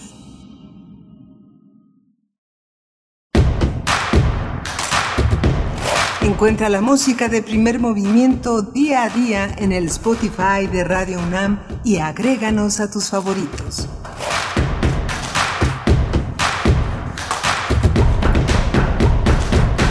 Hola, buenos días. Ya estamos aquí de regreso a la segunda hora de primer movimiento. Tuvimos una hora muy interesante. Hoy, hoy es la fiesta del libro y la rosa, la ceremonia, la ceremonia de festiva en torno al libro. Estamos aquí en primer movimiento. Arturo González en los controles técnicos, Frida Saldívar en la producción ejecutiva, Violeta Berber en la asistencia de producción y Berenice Camacho del otro lado del micrófono. Berenice, buenos días. Muy buenos días, Miguel Ángel Quemain. Buenos días a nuestra audiencia, también a quienes nos sintonizan ya a partir de este momento en Morelia. Saludos, abrazos a la Universidad Michoacana de San Nicolás de Hidalgo. Estoy viendo el marcador de la cuenta atrás que indica dos horas 54 minutos para que inicie, para que dé inicio un arranque con una inauguración eh, a cargo de Jorge Volpi eh, la fiesta del libro y la rosa 2021 Ciudades Invisibles. Si ustedes se acercan a la fiesta del libro y la rosa.unam.mx, en la parte de abajo de la primera página que ustedes podrán ver, eh, hay una serie de actividades enmarcadas en rojo, un fondo rojo, y hay varias actividades donde, bueno, ustedes podrán eh, interactuar, podrán participar, son retos, son algunas,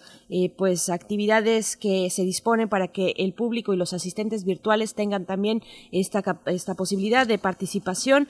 Habrá regalos, libros, como ya, eh, pues, nos hacía de nuestro conocimiento Paola Velasco, con quien estuvimos hace unos momentos en esta, en esta charla, pues, muy interesante, que nos daba eh, nos antojaba, prácticamente nos antojaba lo que podremos disfrutar durante este día en la fiesta del libro y la rosa. Así es que bueno, vayan a la página, en la parte de abajo de la página encontrarán esta serie de actividades distintas, interesantes, donde podremos interactuar a través de distintas plataformas y de redes sociales.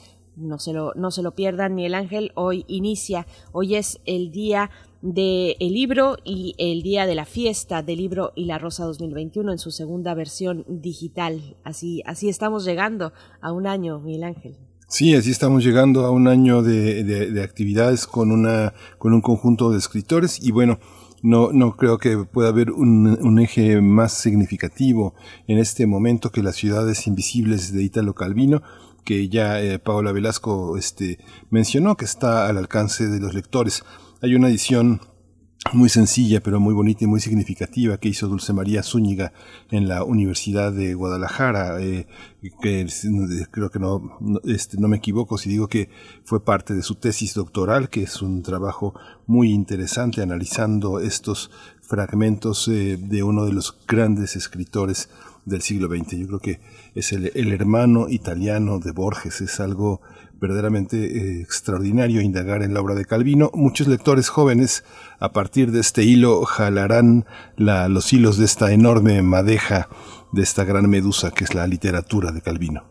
Así es. Pues bueno, están también nuestras redes sociales para que ustedes puedan comentar, comentar acerca de, de, las ciudades, de la ciudad en la que habitan, de cuáles son los cambios que han percibido eh, yo, por ejemplo, podría eh, compartir que, que, bueno, en esos momentos en los que uno tiene que salir, pues se encuentra ya con, con otras formas de interactuar, con señalética distinta, camine por acá, salga de este lado, solamente párese en este punto.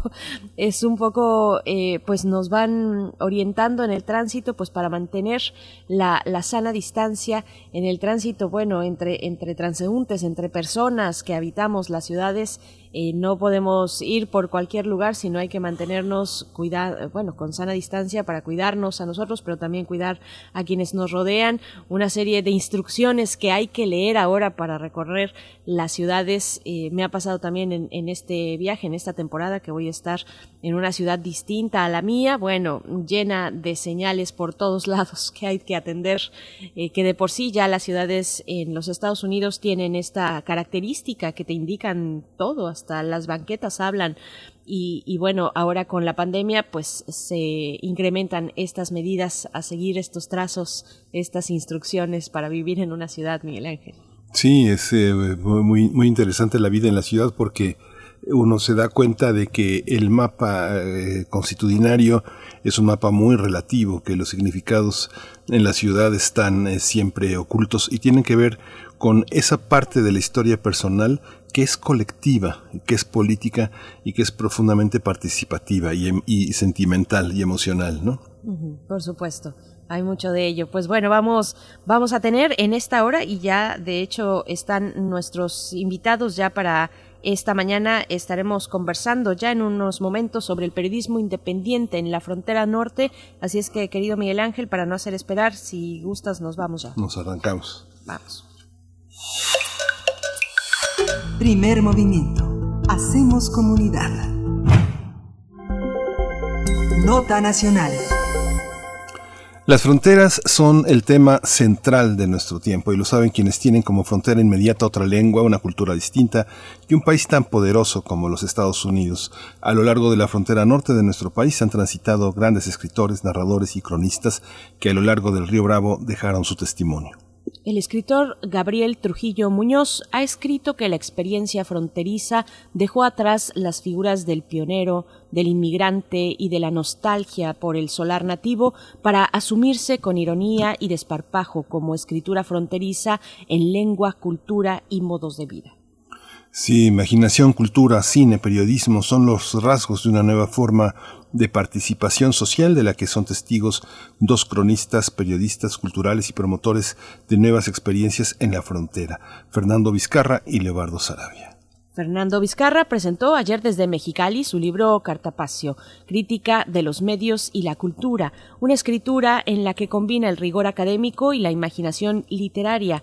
Una vertiente que refuerza esta indagación es la mirada a la cultura pop, la huella de la cinematografía y las variedades del registro sociológico. Fernando continúa con su lectura transdisciplinar en la triple pista de comunicación, literatura y cultura. Las preguntas que se han planteado son cómo se articulan los medios de comunicación, los espacios de la democracia, el poder y las diversas configuraciones socioculturales en la frontera norte de México. Esa mirada crítica sobre el periodismo, los medios y la cultura fue parte también de, por su parte, el escritor, eh, de un, por su parte, el escritor Leobardo Sarabia propone la discusión, análisis y recuperación de ese trabajo a través de su libro más reciente, Monsiváis en la frontera, tan lejos, tan cerca, editado en la colección La Rumorosa Nacional de la Secretaría de Cultura de Baja California. Y están con nosotros Fernando Vizcarra, él es escritor, académico, vive en Mexicali y es autor de Cartapacio, crítica de los medios y la cultura, entre muchos otros libros. Gracias, eh, Fernando Vizcarra, por estar aquí en, con nosotros en primer movimiento. Hola, Miguel Ángel, buenos días, buenos días a todos.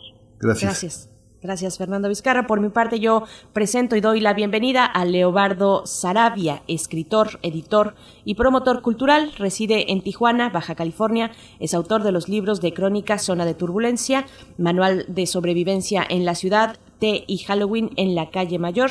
Dirige el Festival Tijuana Interzona. ¿Cómo estás? Buenos días, Leobardo Sarabia. Bienvenido a Primer Movimiento. Buen día, es un gusto estar con ustedes. Gracias, Gracias Leobardo. Pues muchas gracias. Empezamos con eh, los dos, eh, han, acaban de publicar dos libros muy importantes en relación a la vida en la, en la frontera, a muchos cambios que, que se han tenido. Empiezo, empiezo contigo, Leobardo. Hace muchos años eh, tuve oportunidad de conocer el libro de la historia de, de Baja California, de Tijuana, que hiciste con Gabriel Trujillo Muñoz. ¿Cómo ha cambiado? ¿Cómo es hoy la, el Estado, particularmente particularmente la frontera frente a los cambios que tenemos en el periodismo, sobre todo el periodismo de mayor credibilidad que es el periodismo independiente. Bueno, mira Miguel Ángel, es una, una visión muy compleja. Creo yo que con la irrupción del, de las redes sociales, el periodismo en su conjunto como que se ha retraído. Sobre todo yo creo que esta es una realidad muy visible aquí en Baja California. O sea, los grandes medios tampoco han sido muy amigables con las iniciativas de, de, este, de, suplementos y de páginas culturales. Creo yo que la lógica de los medios ha estado dominada por una especie como de lógica del abarrote, ¿verdad? Lo que es rentable, las páginas sociales para quedar bien con una burguesía regional, este, este, este la cobertura sistemática, fetichista, casi obsesiva de la política local en ese sentido los suplementos de cultura y las páginas este se han ido se han ido debilitando hasta el punto mismo de su debilitamiento de su desaparición. Entonces ha habido claro algunas iniciativas independientes que están están en plena calle que están al margen que están en la lucha cotidiana por realizarse.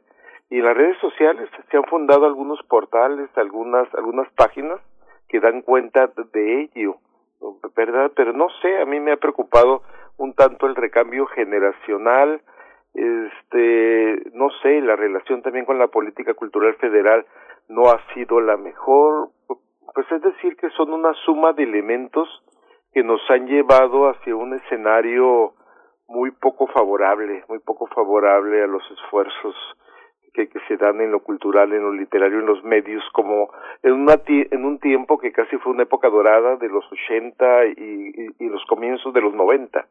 En el caso de las universidades se mantienen pues, pues como un enclave que, favorece a la creación literaria, su difusión, a la reflexión cultural pero así en la intemperie, en la calle, en las iniciativas que se daban antes con tanta fuerza, sí se han, sí se han debilitado de manera muy sensible.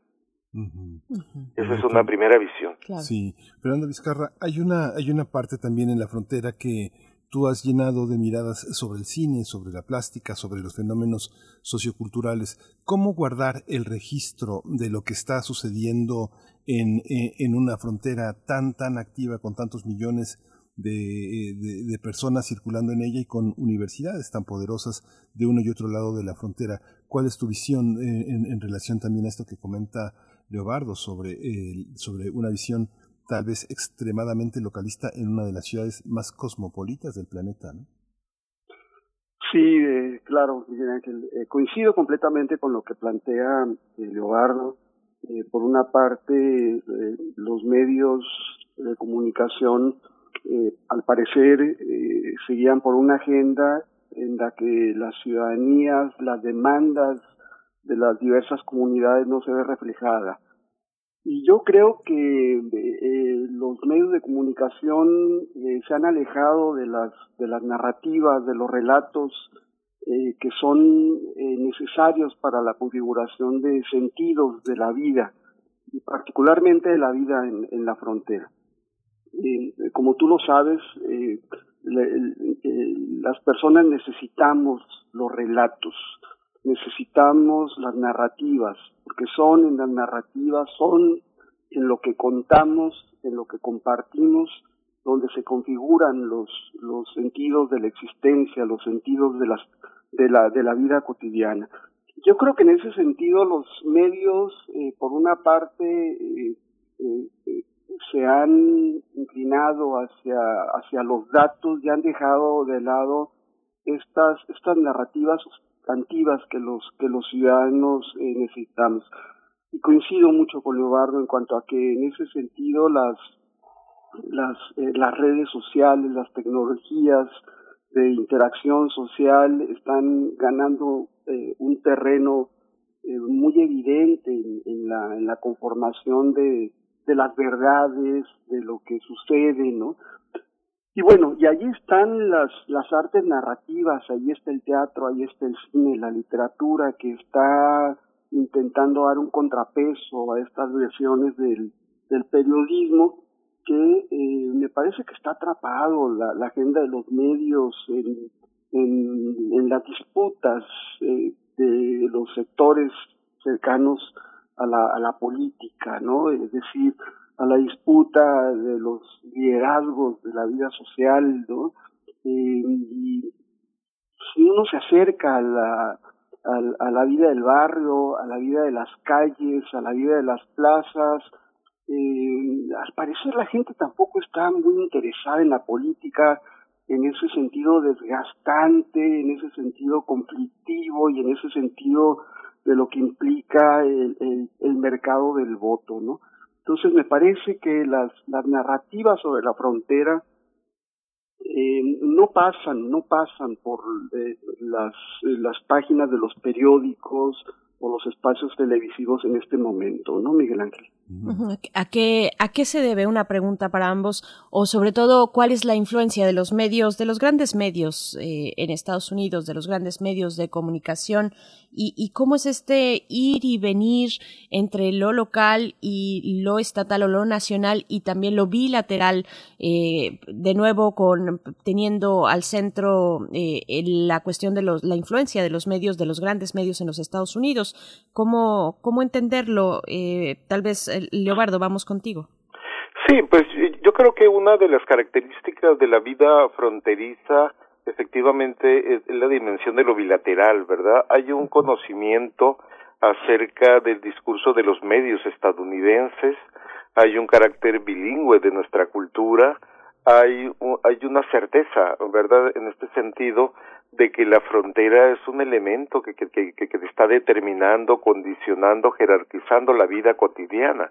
Entonces la dimensión fronteriza siempre está muy presente y se expresa, eh, se expresa en muchas variedades este, en la formación cultural de los jóvenes, en la dinámica económica. Eh, aquí, por ejemplo, en Tijuana, la cuestión de que el tipo de cambio es una verdad absoluta, donde todo el mundo tiene los ojos en la paridad cambiaria. Entonces, la condición fronteriza es, es para mí determinante y lo ha sido durante mucho tiempo en, en términos económicos, sociales y culturales. Entonces yo creo que, que, sí es un elemento que debemos eh, tomar en cuenta y cuando se hablaba acerca del relato predominante, yo, yo creo que también a pesar de las dificultades que, que, que, vemos actualmente en lo que es la prensa cultural y las iniciativas en ese sentido, hay una voluntad de las jóvenes generaciones de realizar una crónica de, su vida, de su de su circunstancia cultural, sobre todo ahora con la con, la epidemia. La cuestión testimonial que pasa por la literatura es muy importante para, para, para, visualizar un mundo que en el caso de fronterizo es interdependiente y que pasa por una severo, por un severo desafío actualmente, cuando la frontera está bloqueada, está bloqueada, condicionada a los semáforos sanitarios de ambos países, esto adquiere una importancia mayor, hacer la crónica, conformar un relato, dar la batalla desde la imaginación, desde la escritura, desde la literatura. Y es que uno, claro, sí. uno se aferra a, a, creer y a pensar que hay, que hay fisuras, que hay grietas todavía que surgen y que son maravillosas y que son de una gran creatividad. Eh, y, y, va un poco la misma pregunta, Fernando Vizcarra, eh, ¿cómo ver estas grietas luminosas eh, frente a pues estas narrativas hegemónicas o grandes narrativas que imponen los medios de comunicación en los Estados Unidos? Claro. Bueno, yo diría, eh, para empezar, que hay muchas fronteras en la frontera. Uh -huh. Por una parte, la, la, la el, el, México contemporáneo, con toda su fortaleza, con toda su, su grandeza y con todas sus eh, eh, con todos sus fracasos eh, se vive intensamente en la frontera. Entonces la frontera es una frontera muy mexicana, la frontera, eh, de, ambos lados, o sea, la frontera eh, que, digamos, nos traspasa y que nos conduce hacia el lado norteamericano es también una frontera muy mexicana, no solo la de California, también la de los estados vecinos, y eh, como bien dice Lobardo, eh, hay una simbiosis de cultura eh, que ya tiene una connotación histórica, cultural, identitaria muy fuerte, y al mismo tiempo eh, vivimos lo que decía Monsiváis, ¿no? Eh, en cuanto a que también hay una tijuanización del resto del país, ¿no? Yo nunca había visto tantos cholos eh, como los vi en Guadalajara en una época, ¿no? Eh, de manera que parece que la frontera entre México y Estados Unidos en términos simbólicos y culturales comienza en Chicago y termina en Centroamérica en muchos sentidos, ¿no? Esa por una parte sería una, una lectura. Está la frontera de la clase media, la frontera que permite cruzar Estados Unidos para fines educativos, lúdicos, de consumo, entretenimiento, etcétera, ¿no? y está la frontera infranqueable, ¿no? la, la frontera dura, esa frontera que hay que eh, traspasar de manera ilegal, ¿no? Y están las fronteras internas de las ciudades mexicanas que son eh, también terribles, fronteras eh, simbólicas que hacen que nuestras ciudades se configuren como objetos, ¿no? Entre eh, ciudades amuralladas, ¿no? fraccionamientos con bardas tremendas, sistemas de seguridad, vigilancia, ¿no? Están, están las zonas urbanas ya determinadas por las violencias eh, de distinto tipo, ¿no? Entonces está también la ciudad amenazada y por una parte en la ciudad amenazada pues también se, se configura la ciudad de la esperanza, de la creatividad, eh, de, la convivencia y de la resistencia, diría yo. Hay una, hay una parte, eh, bueno, que no le pregunto a Leobardo porque tiene ahí este, una, una familiaridad, pero parte de lo que, a lo que tú te has dedicado es a colocar también un, un puente entre el cine y los lectores. Y a mí me tocó ver eh, el origen de esta eh, cineteca que eh, comanda este Carlos Arabia y que se llama Carlos Monsiváis y que es un puente también para muchos, para muchos jóvenes que ante la falta a veces de medios, el cine es un, es un puente, también el performance, también el teatro. ¿Cómo están esas artes, esas artes a veces tan inmediatas que dicen tanto de lo que somos en una ciudad que tiene, tiene a las artes también como un puente con la realidad inmediata, con todo y que uno pueda ver películas de Godard o de, o de Berman, ¿no?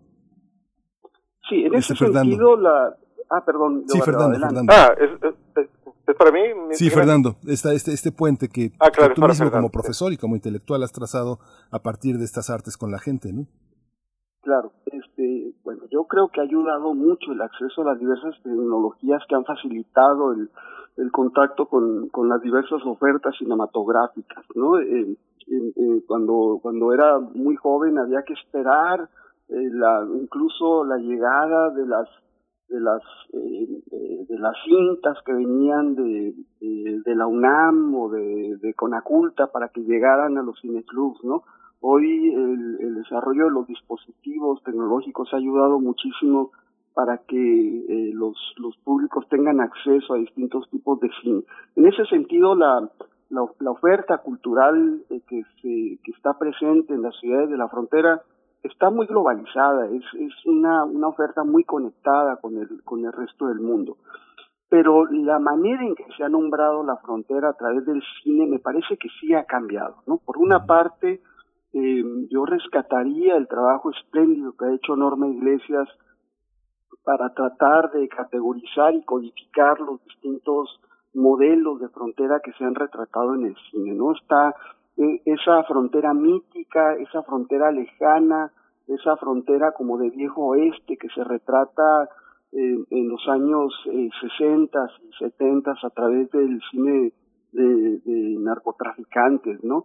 Está esa otra frontera que se descubre desde el nuevo cine mexicano en los años 80 en los años 80 y 90, donde hay una hay un protagonista nueva en los relatos en los, un, protagonista nuevo en los relatos de la frontera que es la clase media. Yo creo que en este momento las visiones de la frontera no se están configurando eh, necesariamente desde el cine mexicano. Hay la frontera tiene una gran presencia en el cine de Hollywood como también como una zona radical, extrema, peligrosa, digamos, aventurera, ese, ese modelo de, de construcción de la frontera sigue muy presente en el cine industrial. Pero hay otra parte que a mí me parece importante rescatar, que es el cine documental. Y es ahí donde los nuevos documentalistas, los egresados de las escuelas de comunicación, de artes, de medios audiovisuales, de, de teatro, etcétera, están nombrando la frontera de otra manera sin, sin esa eh, sin, ese tratamiento eh, espectacular. Es, es una es un tratamiento desde la cotidianidad desde los sueños y sobre todo yo diría que es un, un tratamiento que busca eh, contrarrestar las políticas del olvido que han establecido también los grandes sistemas de medios a nivel global. Así como hay políticas de la memoria que se ejercen desde o, se implementan desde las instituciones del Estado y de los medios, también hay políticas del olvido y creo que es en el, en el cine documental, en el video documental donde se están haciendo estos rescates de la vida cotidiana desde, eh, desde los jóvenes, desde las mujeres, desde los movimientos sociales y de, sobre todo desde los ejercicios de creatividad y de imaginación. Sí.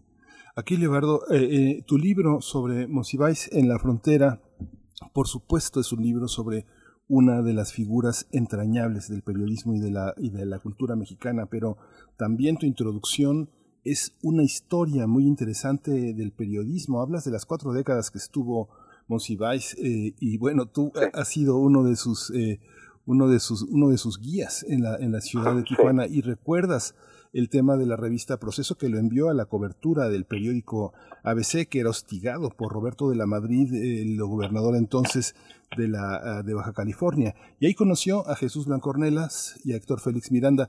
esta historia del periodismo, del Colegio de la Frontera Norte, del Centro Cultural Tijuana, ¿cómo continúa, Leobardo? ¿Cómo, cómo, cómo está abordado? ¿Cómo, cuéntanos un poco cómo decidiste trazar toda esa historia en tu libro. Bien, Miguel Ángel, yo me di cuenta, claro, desde el principio, cuando conocíamos Ibáiz a mediados de los 80, de que en su presencia en las ciudades de la frontera, específicamente en Tijuana, había mucho material en donde él hablaba desde la contracultura juvenil, hablaba del muralismo en las calles de Los Ángeles, hablaba de las tradiciones cinematográficas tanto de México como de Estados Unidos, de la literatura del sur de Estados Unidos, de los de los investigadores mexicoamericanos. Entonces decía yo, ¿por qué toda esta información con tanta precisión y con una interpretación tan rigurosa este de parte de Monsiváis donde había pues irreverencia, humor, sentido crítico, no se filtra a la prensa nacional. O sea, él tenía una presencia tan abrumadora en la prensa nacional que no, en la cual no había un espacio para esas visiones de frontera. Entonces yo me di cuenta a través del tiempo que una, una vertiente del trabajo intelectual de Monsiváis y de manera muy poderosa era esa mirada sobre la frontera. Pero él con la, con la producción tan abrumadora eso no se detectaba. Fue más evidente más adelante cuando, cuando la cultura del narcotráfico, cuando la influencia de los modos de vida del narco también tenían que ver con la con, las expectativas y hábitos de las mayorías, sobre todo en las ciudades de la frontera, en aspectos de música, del habla, etcétera, que se hizo más visible. Entonces, entonces en ese sentido yo fui acumulando esos textos de una manera así casi inercial. Y, y, y, este poco a poco me di cuenta que era que, que, que era una visión que, que merecía un libro, vaya, ¿verdad? y que y que Monsiváis en sus en, su trajín, en su actividad incesante, pues, pues, no le dio importancia como tantas otras cosas. Su mirada sobre la religión protestante, su, su mirada sobre el coleccionismo, su mirada sobre América Latina, creo yo que son textos que, que están por ahí en sus archivos, que, que están en la hemeroteca nacional, que están en las publicaciones marginales o regionales, entonces me parece que intelectualmente valía mucho la pena pensar en esa compilación, ¿verdad? Para revelar otra faceta y una faceta muy fuerte, muy poderosa y que nos atañe como, como fronterizos. Otra cosa que me interesó bastante fue su mirada sobre, sobre la relación México-Estados Unidos, que no solamente se da en el esquema diplomático de los incidentes binacionales, sino va más allá en el contraste de culturas, en lo que es la americanización que lleva tanto tiempo entre nosotros y que él fue uno de sus cronistas también. Entonces yo creo yo creo que el libro tiene muchas lecturas en el sentido de que, de que, de que tocó tantos temas, ¿verdad? La frontera como un tema no revelado, este, los materiales que se fueron acumulando y una visión cada vez más sofisticada en ese sentido. Hace un momento que hablaban de el cine, el, cine independiente o incluso el cine documental como una expresión artística que es testigo de lo que ocurre en la frontera, en las fronteras, en todas estas fronteras imaginarias, físicas eh, que ya ustedes han mencionado. Yo también pensaría en la música, por ejemplo, en la música eh, que corre desde en, un estado como el de California. Eh, pienso en una gran multiplicidad de sellos discográficos, de proyectos musicales que están ahí precisamente para dar cuenta de un gran, del gran dinamismo eh, que se ha cocinado durante décadas y décadas, incontables generaciones, y que están ahí precisamente para dar cuenta de sí mismos y de, y de su propio testimonio. Eh, eh, pienso, y también les pregunto, pensando en las formas de, en las que sobrevive el periodismo independiente en la frontera, les pregunto sobre las formas de financiamiento, sobre fundaciones que dan viabilidad a proyectos periodísticos, cómo ven esta cuestión, eh, estos eh, financiamientos, maneras de rescatar, digamos, de dar viabilidad a, a, a que se rescate la vida de, en múltiples niveles y en muchos ejemplos, la de los jornaleros agrícolas, la de los pueblos originarios transfronterizos. Eh, ¿cómo, ¿Cómo ven esta, esta interacción, Fernando Vizcarra?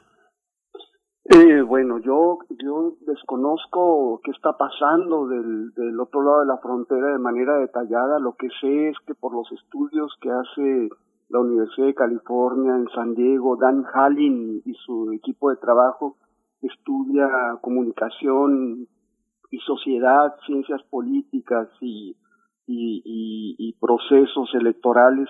Eh, bueno, entiendo que hay una comunidad eh, eh, hispanohablante en el sur de California que tiene eh, medios digitales muy activos, muy comunitarios, en, todo lo que tiene que ver con, eh, digamos, de la zona de Los Ángeles hacia, hacia, hacia esta parte de México. No, no hay que olvidar algo que de pronto perdemos de vista. La ciudad de Los Ángeles es tiene un efecto de radiación eh, vital cultural en toda la región. Es mucho más simbólica que, que San Diego, que es una digamos que es una una, una ciudad eh, como más de clase media, como más de consumo, una ciudad más ecológica, ¿no? Una ciudad más políticamente correcta, ¿no? Este, más paisajista, ¿no? Los Ángeles es una ciudad eh, muy contradictoria, de una enorme vitalidad y que tiene un efecto en toda esta región. Yo no sé si este efecto llegue a, Sonora, a Sinaloa, yo supongo que sí. Entonces, lo que pasa en el sur de California, eh, con, con Los Ángeles en el centro, tiene un, impacto en las familias, en, la vida cotidiana. Y hay medios locales en el sur de California que se hacen desde la, desde la, desde el trabajo, desde las colonias, desde las comunidades, desde las mujeres, desde los jóvenes, medios digitales que recogen las demandas, las experiencias, la memoria de los de las comunidades hispanas. De este lado de la frontera eh, me parece que hay menos organización en ese sentido y lo que hay sí son muchas comunidades articuladas a las redes eh, de muchos grupos que por ejemplo en Mexicali han estado haciendo un activismo muy eficiente en torno por ejemplo a la defensa del agua, ¿no? Eh, y, han tenido, eh, digamos, una cobertura eh, por muchos a través de muchos medios internacionales gracias al ruido que han hecho en las redes sociales. Estas comunidades activas en las redes me parece que se organizan más en torno a estos dispositivos que alrededor de la idea tradicional de la, de la prensa o del periodismo eh, más eh, independiente o más marginal. Me parece que en este momento las ciudadanías organizadas giran en torno a las redes sociales más que a los medios eh, tradicionales como los conocemos. Leonardo Sarabia, ¿qué decir de, esta cuestión? El financiamiento a proyectos periodísticos. Voy a poner un ejemplo que es el de periodistas de a pie que tuvo el alcance de mm, revisar en distintas zonas del país, no solamente en la frontera, pero sí pasó por allá. Eh, en revisar eh, el, estado en el que se encontraban las lenguas originarias de casos muy específicos, lenguas originarias, y uno de esos casos era, eh, fue el de una lengua transfronteriza, un pueblo transfronterizo en, en el norte de, México. ¿Qué, ¿Qué, decir? ¿Qué hay? ¿Qué hay en ese sentido de estos apoyos que puedan tener investigaciones de un poco de, de largo, de largo aliento y que son eh, también investigaciones independientes, de periodismo independiente? Este, sí, efectivamente, como dice Fernando, y yo, yo, lo veo de la misma manera, ante la parálisis de las iniciativas institucionales, hay una dominación del activismo y me parece que eso es muy bueno, por, porque el activismo siempre va en el sentido de la reivindicación, del trabajo horizontal y de, de las causas que son más auténticas de la, de la comunidad. Por ejemplo, cuando señalaban acerca de los documentales y de la visión de la frontera en los documentales. O sea, creo, creo yo que allí hay un activismo, hay, hay, hay iniciativas independientes que se nutren este de fondos que, que se buscan, ¿verdad? Desde la intemperie y a nivel binacional. Y eso ha forjado, ha forjado una trayectoria del documentalismo muy importante para dar otra visión de la frontera.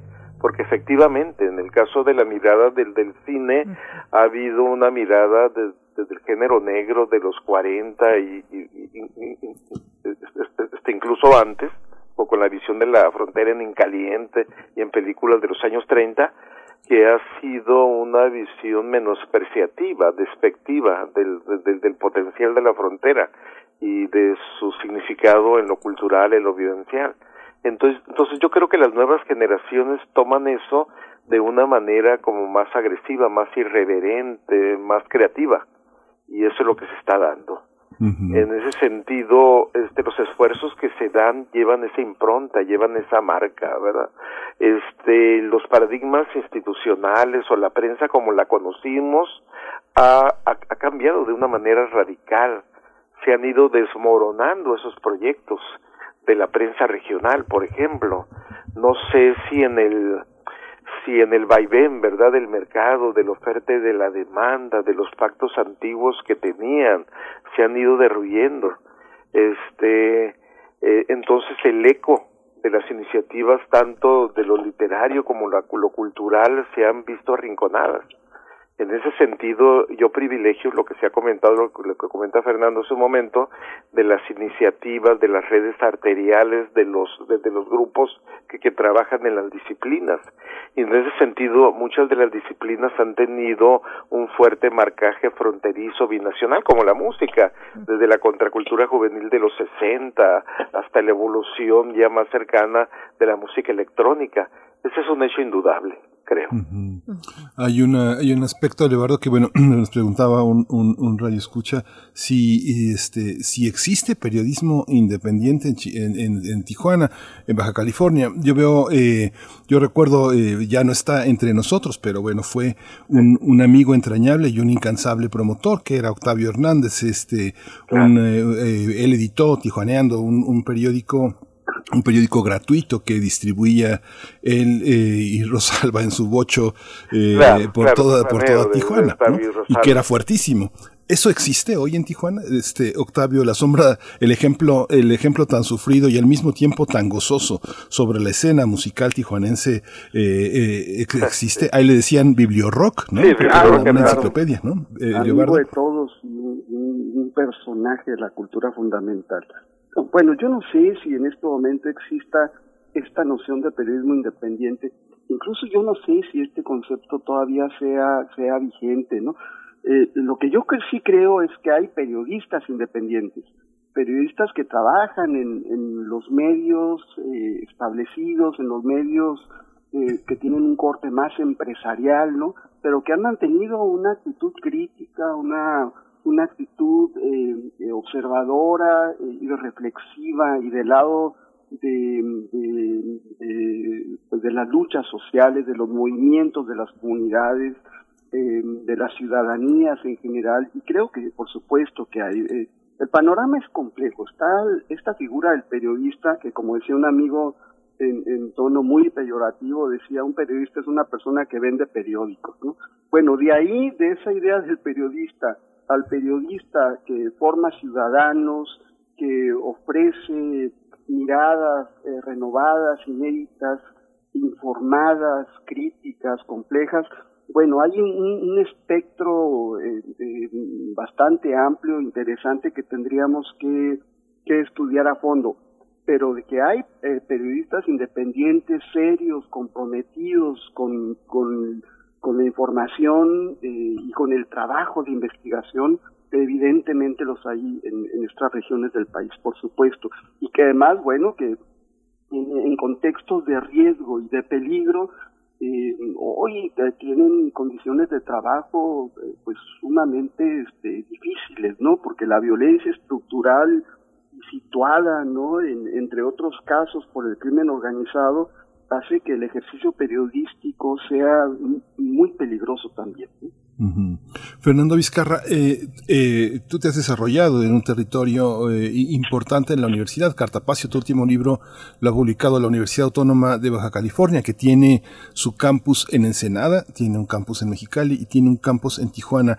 En este marco de la pandemia, la, la, participación de jóvenes tan conectados a través de la universidad, ¿cómo ha sido? ¿Cómo se ha enfrentado desde la parte de jóvenes y la parte de jóvenes universitarios esta, esta pandemia donde la actividad cultural, la música, el rolar en las ciudades es tan importante? ¿Cómo lo vives? ¿Cómo lo percibes? ¿Qué te dicen tus, tus alumnos, tus amigos? Eh, ha sido muy difícil primero la universidad ha tenido que enfrentar una experiencia inédita. Yo creo que esta situación es global, me parece que las otras universidades del país se han enfrentado al mismo problema, ¿no?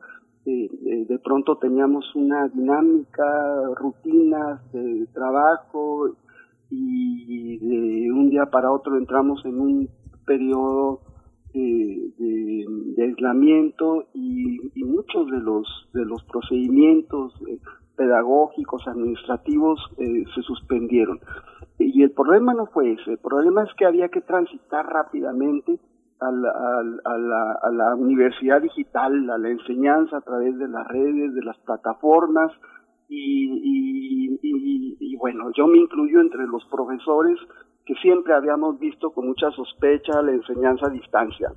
Pero de la noche a la mañana tuvimos que aprender a manejar el Blackboard y, otras plataformas pertinentes para la enseñanza. Y bueno, eh, yo diría que el tema es que la universidad eh, ha fluido en la medida de sus posibilidades, con muchos rezagos, con muchos problemas, y también eh, eh, ha solventado muchos muchos procesos que otras universidades a nivel nacional no han podido eh, solventar, ¿no? La cobertura de la enseñanza en la universidad a través de las plataformas académicas prácticamente está funcionando en, en todas las facultades y la vida cultural se ha trasladado en gran medida hacia, hacia, por una parte hacia la clandestinidad, porque existen lugares de encuentro entre los jóvenes que, por supuesto son de pronto este, cerrados por órdenes de las autoridades municipales porque este, está prohibido reunirse en, grandes colectivos ciudadanos.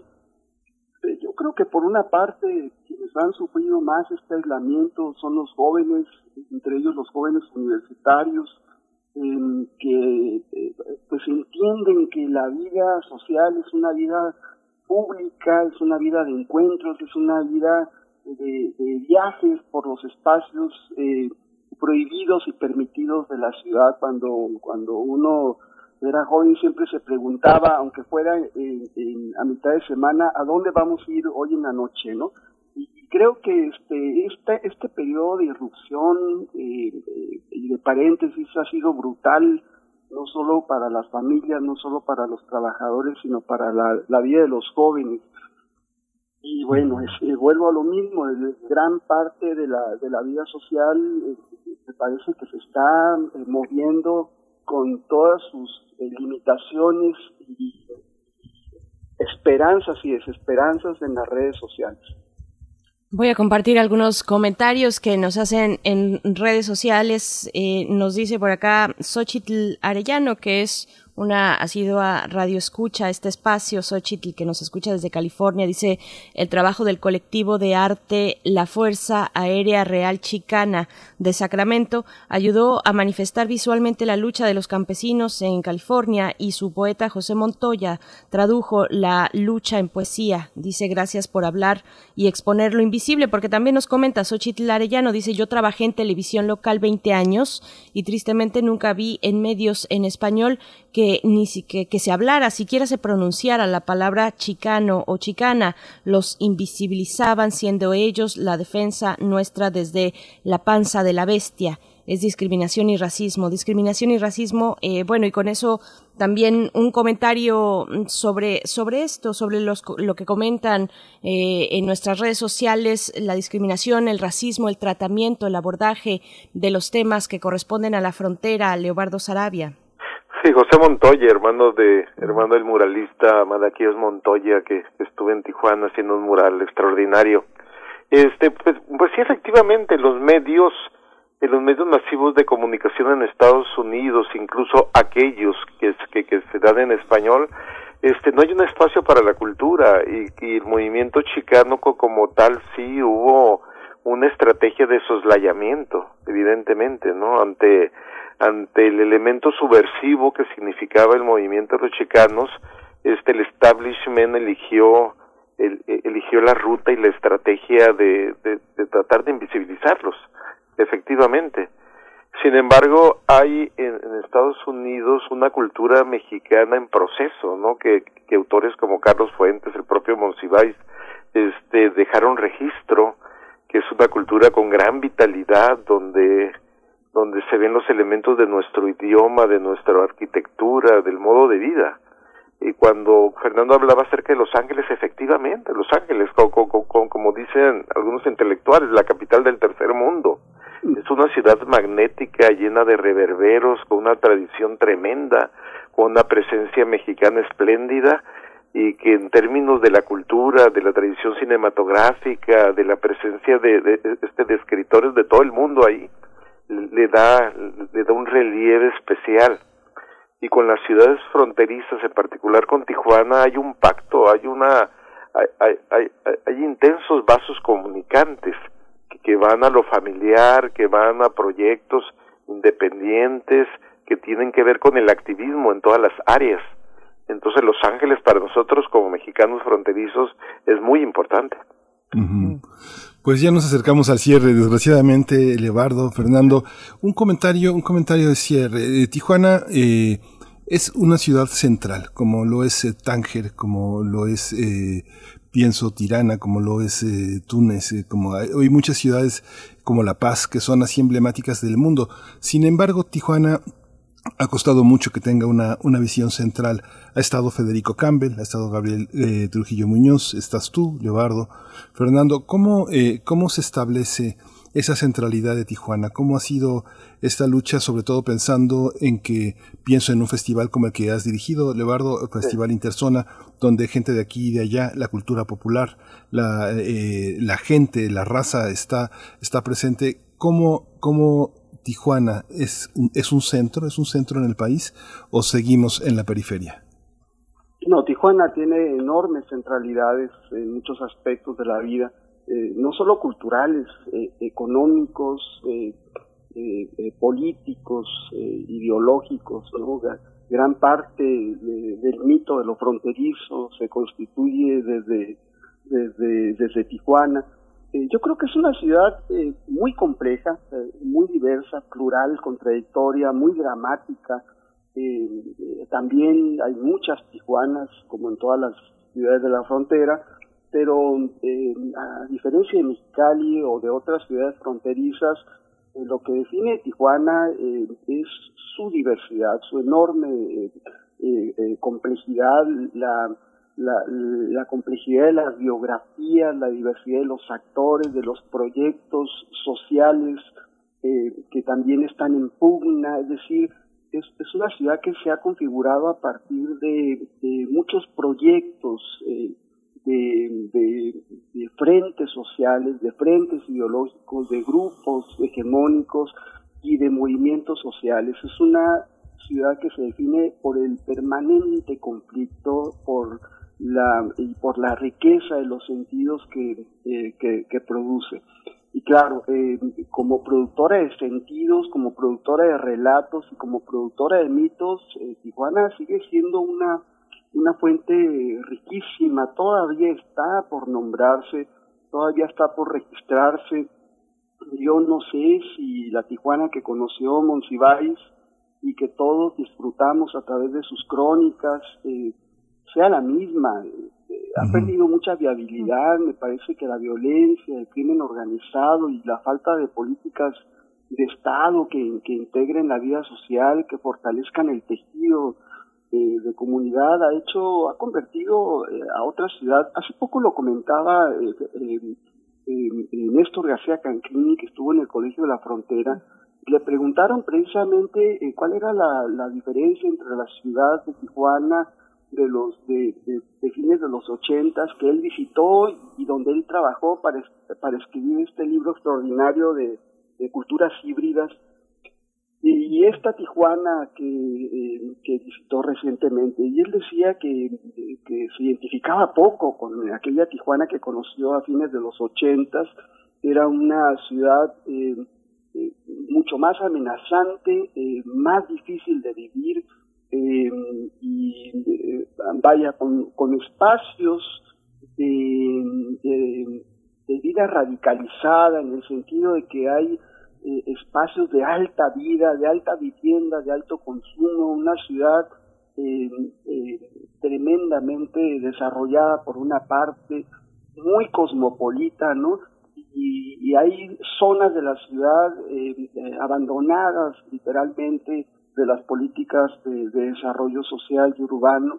Hay zonas casi eh, olvidadas ¿no? de la ciudad y eso hace que la ciudad eh, sea muy, muy difícil de nombrar, eh, sea muy difícil de registrar y, creo que es una ciudad que sintetiza el gran fracaso del Estado mexicano en, en, los en las últimas décadas para establecer condiciones de, vida eh, más equitativas, ¿no? Este, menos distantes entre los mexicanos. Yo creo que el, mundo de Tijuana es una, sigue siendo un laboratorio de la modernidad, como decía Néstor García Canclini, eh, pero creo que es un laboratorio mucho más radicalizado que antes. Sí. Leobardo, un comentario de despedida. Ya se nos acabó la hora, pero un comentario de despedida, gracias. Estoy, bien, estoy muy de acuerdo con lo que dice Fernando, ¿verdad?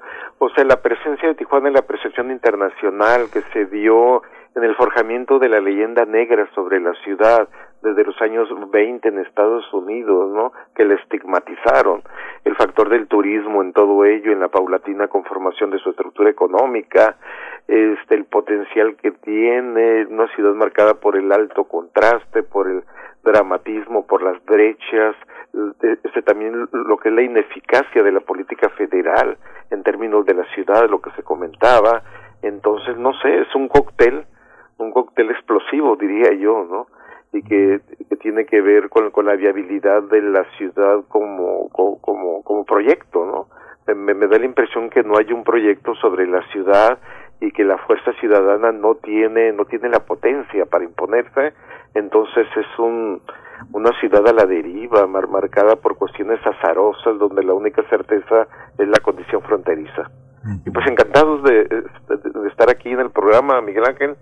Es un, un espacio de reflexión muy, muy atractivo y pues este tema da para mucho más, ¿verdad? porque, porque se bifurca en muchas pistas. Sí pues les agradecemos esta, eh, esta permanencia durante esta hora, estas reflexiones que nos dejan, nos dejan ahí con además muchas preguntas en la punta de la lengua, pero bueno, se acaba el tiempo. Fernando Vizcarra, escritor académico, autor de Cartapacio, crítica de los medios y la cultura. Gracias por estar aquí esta mañana. Muchas gracias. Hasta pronto también Leobardo Sarabia, escritor, editor, promotor cultural. Gracias, gracias por esta presencia. Es un gran gusto estar con ustedes. Gracias. Encantado. Gracias. Pues dejamos a la radio Nicolaita, nos escuchamos el próximo lunes de 8 a 9 de la mañana y nos eh, encontramos eh, como todas las semanas en este espacio de primer movimiento. Regresamos, quédese en Radio UNAM, eh, quédese en primer movimiento.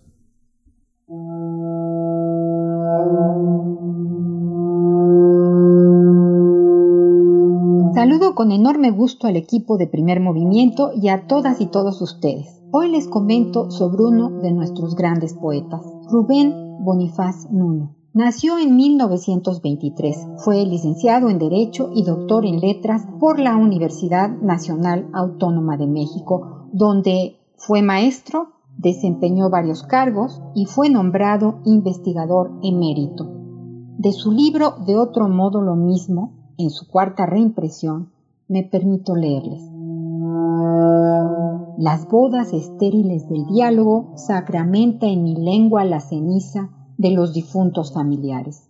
De llanto sobre el hueso y dulce ofrenda, la voz enflora la evidente tristeza y oculta insidiosa mordida, alegre de estar vivo. Bonifaz Nuño fue un escritor templado, reflexivo, sensible al lenguaje de la calle un técnico que escribe en decasílabos perfectos e imperfectos a voluntad y que labra líricas de un barroco afilado, más siempre un poeta. De su libro Siete de espadas, que va incluido en este libro que hoy les recomiendo, leo. A lo mejor le atinas, suerte, y el haz de otros de la noche abismas y la cama de amor me valga tu barajada estirpe y la implacable llave del orden imprevisto. Pata de hueso es triunfo y tengo, para jugarlas bien las cartas malas. Nuestro otro gran poeta, Alichu Macero, afirmaba que su poesía, la poesía de Bonifaz Nuño, nace directamente y diariamente presidida por la imaginación, pero a la vez vigilada por la gracia, descansando en el buen decir y robustecida mediante la íntima sustancia de lo que el hombre es en la infinitud de sus pasiones.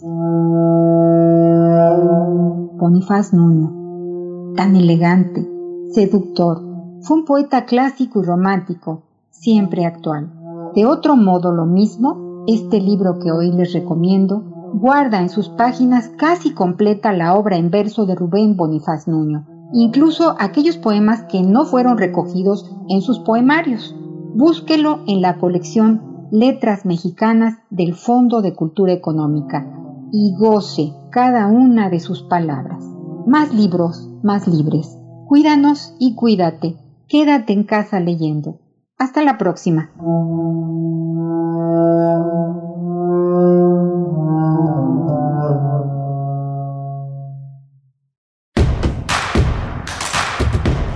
Síguenos en redes sociales. Encuéntranos en Facebook como Primer Movimiento y en Twitter como arroba PMovimiento.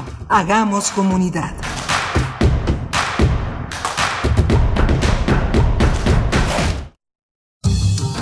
La ciencia que somos. La ciencia que somos. Iberoamérica al aire.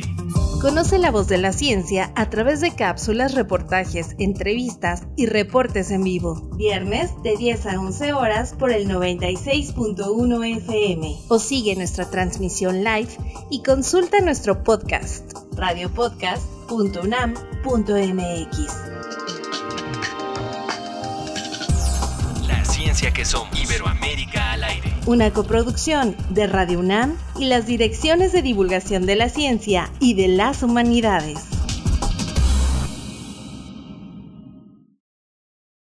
En México, el sol sale para todos. Defendiendo a las mujeres y los derechos de todos los géneros y preferencias. Con propuestas para acabar con las agresiones y los feminicidios. Reconociendo el derecho al matrimonio entre personas del mismo sexo. Haciendo leyes para que no puedan ser candidatos aquellos que hayan agredido, acosado o violado a una mujer. Trabajando por la integridad de las mujeres y el respeto a la diversidad, hacemos nuestro país más justo y seguro, donde el sol sale para todos. PRD. Con Morena, las grandes decisiones del país las toma la gente. El pueblo guía nuestro proyecto de transformación. Hoy su voz suena más fuerte que nunca. El pueblo participa en la construcción del destino de México. Este movimiento es suyo. El pueblo elige a sus representantes y el destino de los proyectos y recursos de la nación que son suyos también. Nosotros respetamos la voluntad popular. Con Morena, el pueblo manda. Morena, la esperanza de México. Hoy es el día. Estoy lista. Pero, ¿y si me contagio? ¿Y si no llevan desinfectante? ¿Y si...? Tranquila, tenemos todos los protocolos necesarios para cuidar de tu salud. A todas las personas funcionarias de casilla se les dará un kit personal para cuidado en pandemia. Todos los artículos que entregamos pasan por un proceso de sanitización. Además, ese día estará todo bajo un proceso diferente para cuidar la salud de todas y todos. Porque quien sabe, sabe que este 6 de junio hay que participar por nuestra ciudad. Instituto Electoral Ciudad de México. Los intérpretes de ayer y hoy tienen un espacio donde fluir. Panorama del Jazz. Con Roberto Aimes. Lunes a viernes a las 19 horas. Sé parte del ritmo y su significado. Radio UNAM. Experiencia sonora. ¿Dejarías las llaves de tu casa a una persona desconocida sin saber sus intenciones? México es nuestra casa y nos toca elegir a más de 21.000 autoridades. Conoce las candidaturas a nivel federal y sus propuestas en candidaturas.ine.mx. Infórmate y razona. Vota libre. El 6 de junio seremos millones votando libres y respetando las medidas sanitarias. Votar es seguro. Contamos todas, contamos todos. INE. La vacunación en México está avanzando. Cada día son más las doctoras, enfermeros y adultos mayores que ya se protegieron contra el COVID-19. Y en Morena donaremos la mitad de nuestro presupuesto para la compra de más vacunas. Ya entregamos los primeros 50 millones de pesos para que las vacunas sigan llegando de forma gratuita a todo el país, porque la salud es un derecho, no un privilegio. Morena, la esperanza de México. La pandemia no fue culpa de Morena. No haber reaccionado de forma rápida e inteligente sí lo es. El PAN propone un seguro universal que te proteja de cualquier enfermedad con atención médica y medicinas gratuitas. Exigimos vacunas para todos los mexicanos sin chantaje político. Con el Plan Prevenir, crearemos el mayor sistema de medicina preventiva, registrando y monitoreando pacientes con enfermedades crónicas. Cambiemos. México nos necesita todos, sanos y fuertes. Vota por los candidatos a diputados federales del PAN. Aire recibes, metal vibrante, brisa que orienta a los extraviados y estremece a los amorosos. La música para trompeta, salsa, jazz, balada, está en Viento de bronce. Con Juan Arturo Brennan, lunes a viernes 6.40 de la mañana y 15 horas. Radio UNAM, experiencia sonora.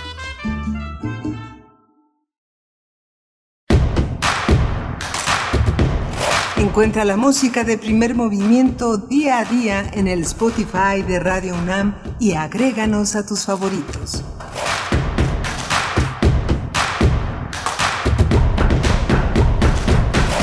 Muy buenos días, son las nueve con seis minutos de la mañana de este viernes, viernes 23 de abril de 2021. Estamos iniciando nuestra tercera hora de transmisión y la última en la semana, en este día en el que se inaugura y tiene lugar la fiesta del libro y la rosa. Gracias por su permanencia en Radio UNAM. Saludo a todo el equipo. Allá en cabina, eh, Frida Saldívar en la producción ejecutiva, Arturo González en los controles técnicos, Violeta Berber en la asistencia de producción y mi compañero Miguel Ángel Quemain en los micrófonos. ¿Cómo estás? Miguel Ángel.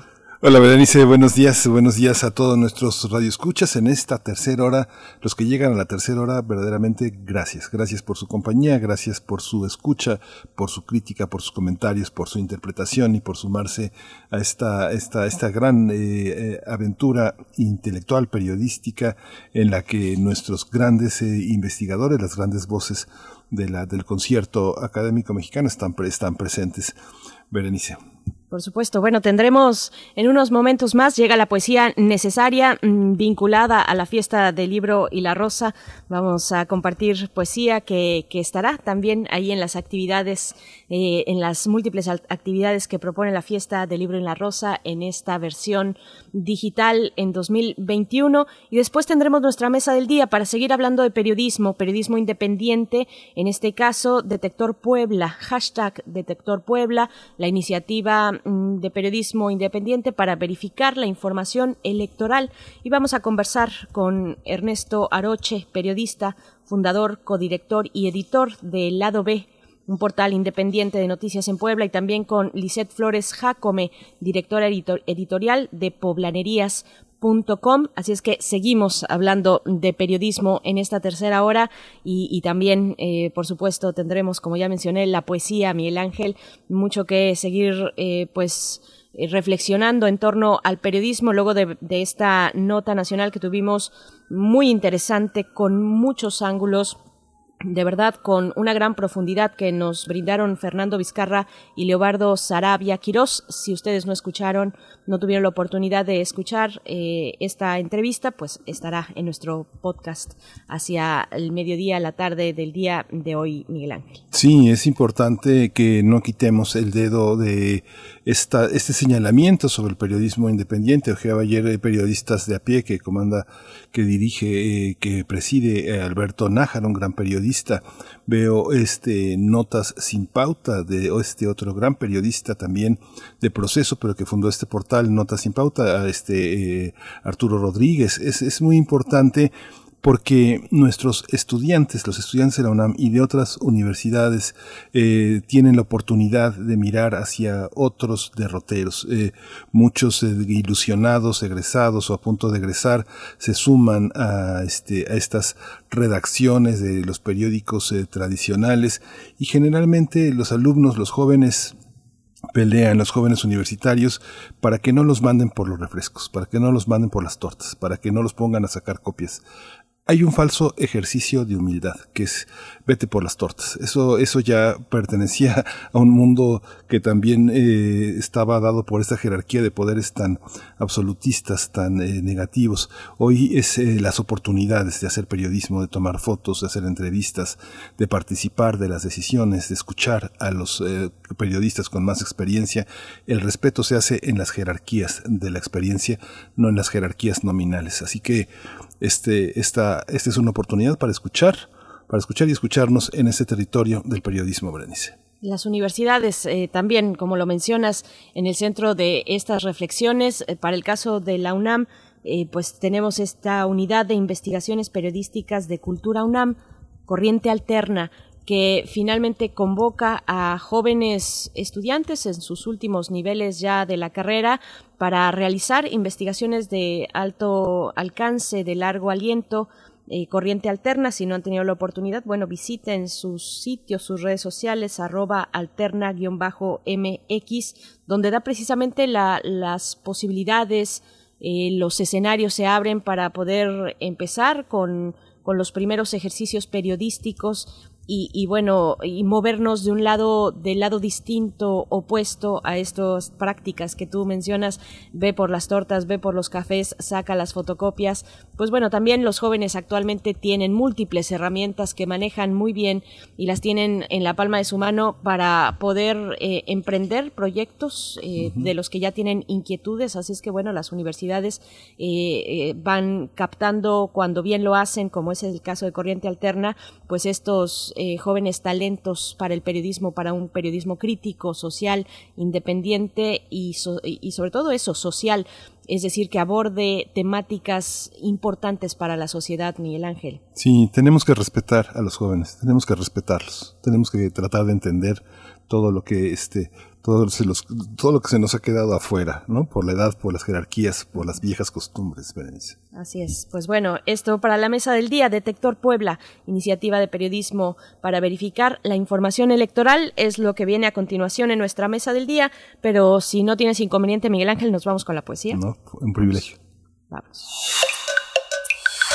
Primer movimiento. Hacemos comunidad. Es hora de Poesía Necesaria. Bien, pues hoy les comparto poesía del escritor chileno Raúl Zurita. Él nació en Santiago de Chile en 1950, tiene 71 años y múltiples premios de primer nivel en su carrera, entre ellos el, eh, uno, el más reciente, el Reina Sofía de Poesía Iberoamericana de 2020, el Premio Iberoamericano de Poesía Pablo Neruda 2016 o también el Premio Nacional en Chile de Literatura del año 2000. Y bueno, una parte de su obra se concentra en la descripción de variados paisajes, ecosistemas que tiene Chile, desde el desierto, el desierto de Atacama, los glaciares, los icebergs, las praderas, los lagos, se concentra en ellos, en esos paisajes naturales, pero a manera de homenaje que además entrelaza el paisaje con la gente que ahí, que ahí habita.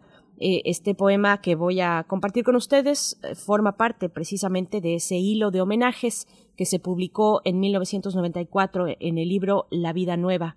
Se titula Partitura Final de Raúl Zurita él estará presente en algunas de las actividades de la fiesta del libro y la rosa que inician hoy a las 11 de la mañana la inauguración. Y bueno, en la música también algo de Chile, Pascuala y la Vaca, con el, la canción El baile de Collaruna. Eh, el video, si lo pueden ver, bueno, eh, es muy lindo, es muy bello el video de esta canción de Pascuala y la Vaca, el baile de Collaruna, pero vamos antes con la poesía de Raúl Zurita, partitura final está en nuestras redes sociales para que la puedan, se puedan detener un poco más en esta poesía. De todo lo que se derrumba, solo tú has sobrevivido, vieja religión de los pobres, y en los ríos de las galaxias y de las constelaciones yo leo tus salmos y entono los mantras. Más, más límpido es entonces el viento barriendo los espacios. Yo te saludo también en los vientos. Te saludo en todo lo que vive y mi amor contigo en todo lo que persiste. Las capitales se forman volando igual que anillos en lo alto y el resplandor de la pasión ilumina sus ingrávidos edificios. Yo rezo contigo en las ciudades y en los edificios y en la oración del universo que se desfonda. Tu voz es la mía y el canto.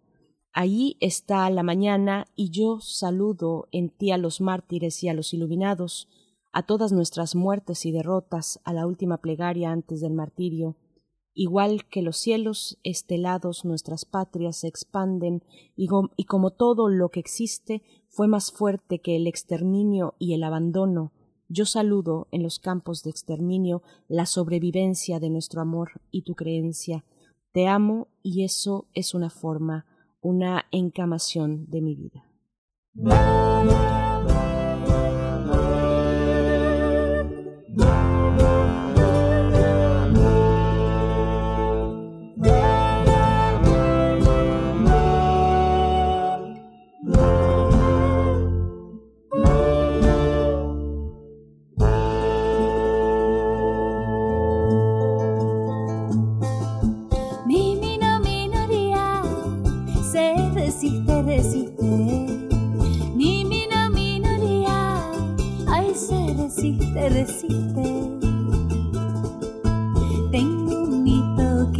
calmo, tengo un rito que me hace rico, tengo un baile que me hace santo, tengo un ciclo que está bendito. Mi mina minoría, ay, se resiste, resiste. Mi mina minoría, ay, se resiste, resiste. se calmo, tengo un rito que me hace rico, tengo un baile que me hace samba, tengo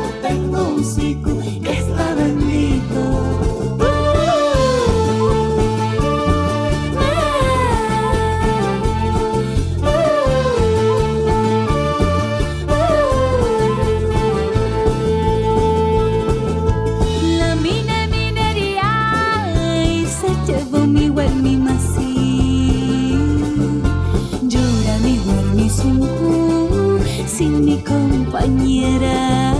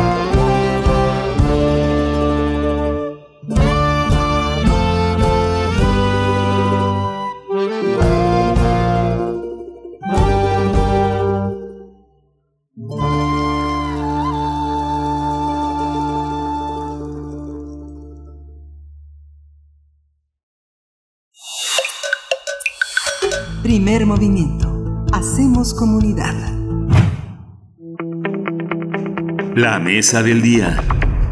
En Puebla, cinco medios independientes unieron fuerzas en un proyecto inédito que tiene el propósito de verificar el discurso público ante el proceso electoral en el cual los partidos políticos se van a disputar 41 diputaciones locales y 217 ayuntamientos.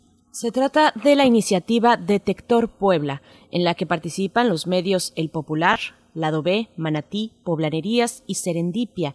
Este esfuerzo conjunto comenzó el pasado 12 de abril para ofrecer a la ciudadanía información verificada en torno a las campañas electorales y la ola de desinformación que inundan los espacios públicos, sobre todo las llamadas redes sociodigitales.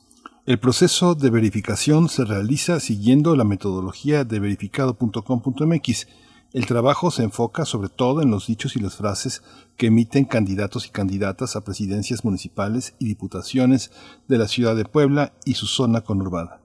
Pues vamos a conversar sobre este esfuerzo de verificación de información electoral en el estado de Puebla, realizado por medios independientes, y nos acompañan algunos de sus participantes. Por mi parte, presento a Ernesto Aroche, él es periodista, fundador, codirector y editor del Lado B, portal independiente de noticias. Ernesto Aroche, qué gusto poder conversar contigo esta mañana. Bienvenido. Gracias, pues aquí estamos desde Puebla platicando con Gracias. Gracias Gracias, Ernesto. Está también eh, Lisette Flores Jacome. Ella es directora editorial de poblanerías.com. Lisette Flores, bienvenida. Muchas gracias por estar aquí. Hola, buenos días. Muchas gracias por la invitación.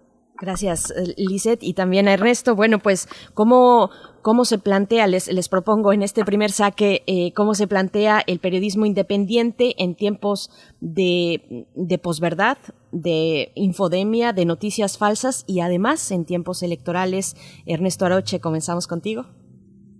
Eh, bueno, yo creo que, que, no solamente el periodismo independiente, creo que en general, pues el periodismo tiene eh, en este momento, en este momento ya hace algunos años, porque bueno, el tema de la infodemia lo, lo, venimos, eh, venimos hablando de él desde hace unos tres, cuatro años, ¿no? Eh, eh, creo que tenemos una, una responsabilidad muy grande, una obligación importante eh, en, en tratar de, de ofrecer herramientas a la ciudadanía, a las audiencias, que les permitan justo ir eh, conteniendo de alguna manera esta eh, tendencia creciente a nivel a nivel mundial ¿no? además no es un problema o una situación que esté viviendo solamente en México eh, sino bueno pues la estamos viviendo o se está viviendo en, todo el mundo no todos los casos de lo que ha pasado con el Brexit de lo que pasó con la elección de Trump y bueno en general toda la el, el, el periodo de gobierno de, de Trump eh, entonces, eh, creo que estamos ante una, ante una gran responsabilidad por parte del periodismo en general.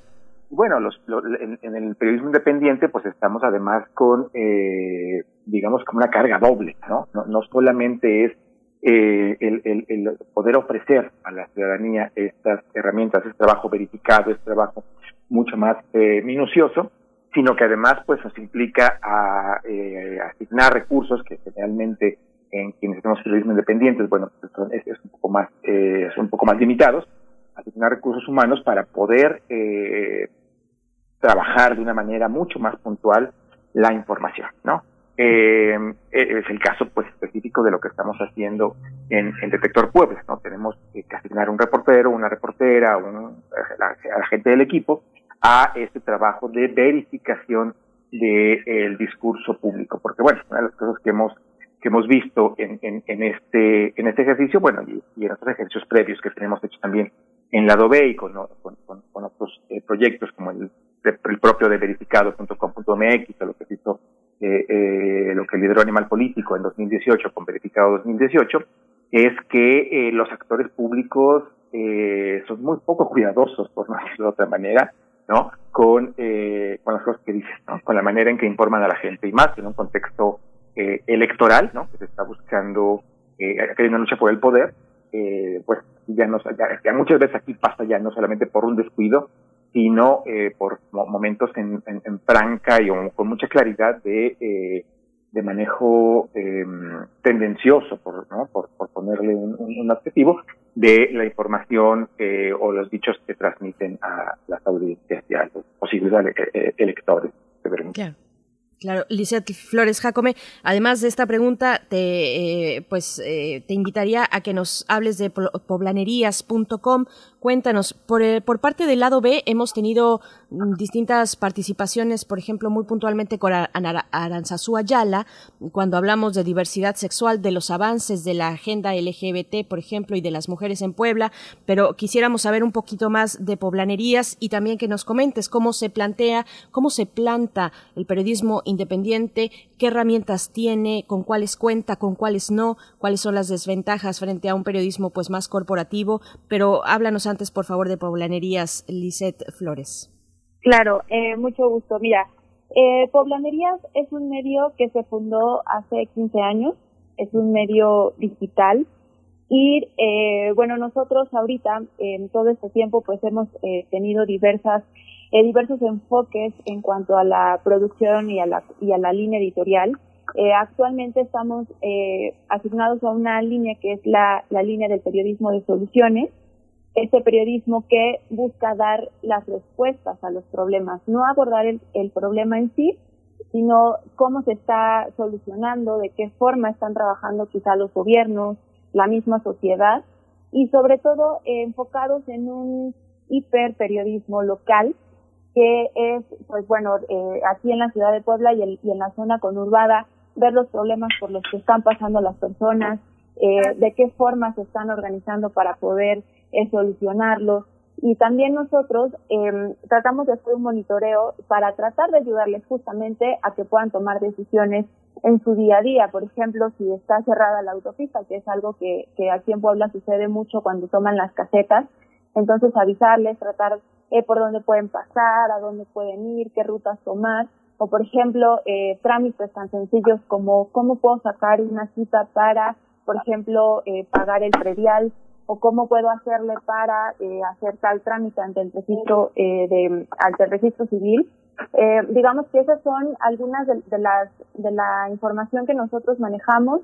Claro, también estamos un poco como lado de lo, lo realiza como también los medios que, que integran esta alianza, enfocados también en temas de género, enfocados también en temas de medio ambiente, enfocados también en temas de diversidad, que bueno, aquí en la ciudad de Puebla, específicamente aquí en la capital, pues sí está eh, teniendo como mayor difusión y mayor despertar social acerca pues de estos temas. Ahorita, por ejemplo, que estamos eh, discutiendo en el Congreso del Estado la despenalización del aborto, eh, se está haciendo un parlamento eh, cuatro días a la semana, entonces nosotros estamos todos los días monitoreando para ver qué es lo que están diciendo, cómo se está discutiendo, qué es, qué, y, en, y encima de todo, pues esto, cómo puede solucionar pues un problema como, como lo es el, el, aborto clandestino y por qué sí necesitamos un aborto legal y seguro eh, aquí en el estado. Y bueno, eso es un poco de, de lo que hacemos aquí en Poblanerías.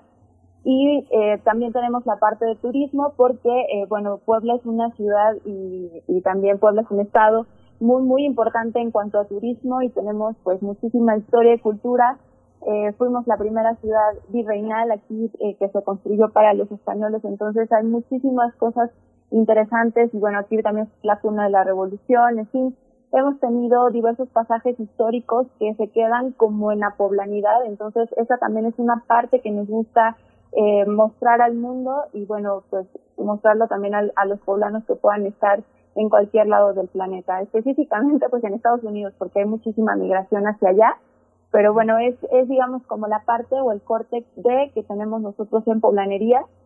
Y retomando eh, la primera pregunta que nos hacían sobre esta alianza y cómo eh, los retos que enfrentamos los, los medios independientes, pues yo creo que en este ejercicio estamos regresando también a las bases de lo que es el periodismo. El hecho de, de que nosotros podamos verificar la información, que es algo esencial que se debe de hacer que es algo por lo que tenemos que trabajar todos los días los periodistas y no solo eh, pues publicar por publicar o, ahora que tenemos esta inmediatez en la red de, somos los primeros pero no importa que esté mal hecho este yo creo que eso es, es un ejercicio que, que tenemos que hacer todos los días de manera constante regresar a la base esencial de lo que es el periodismo. Y justamente en esta alianza eh, es lo que nos estamos eh, pues proponiendo no eh, cada medio trabaja alrededor pues de unos tres o cuatro días la verificación que se está haciendo y como dice Ernesto, pues el recurso este, humano para, para poder hacerlo, se asigna a, a, los reporteros, se asigna también, por ejemplo, si se va a hacer algún diseño o algo parecido, pues entonces trabajar de forma conjunta, rebotarlo entre todos los medios y entonces poder crear un contenido de calidad que justamente le solucione algún, alguna problemática a las personas, porque con esta desinformación que estamos viviendo todos los días, todos los días, eh, pues sí es algo complicado tratar de explicar, no es por ahí, miren, está la situación así.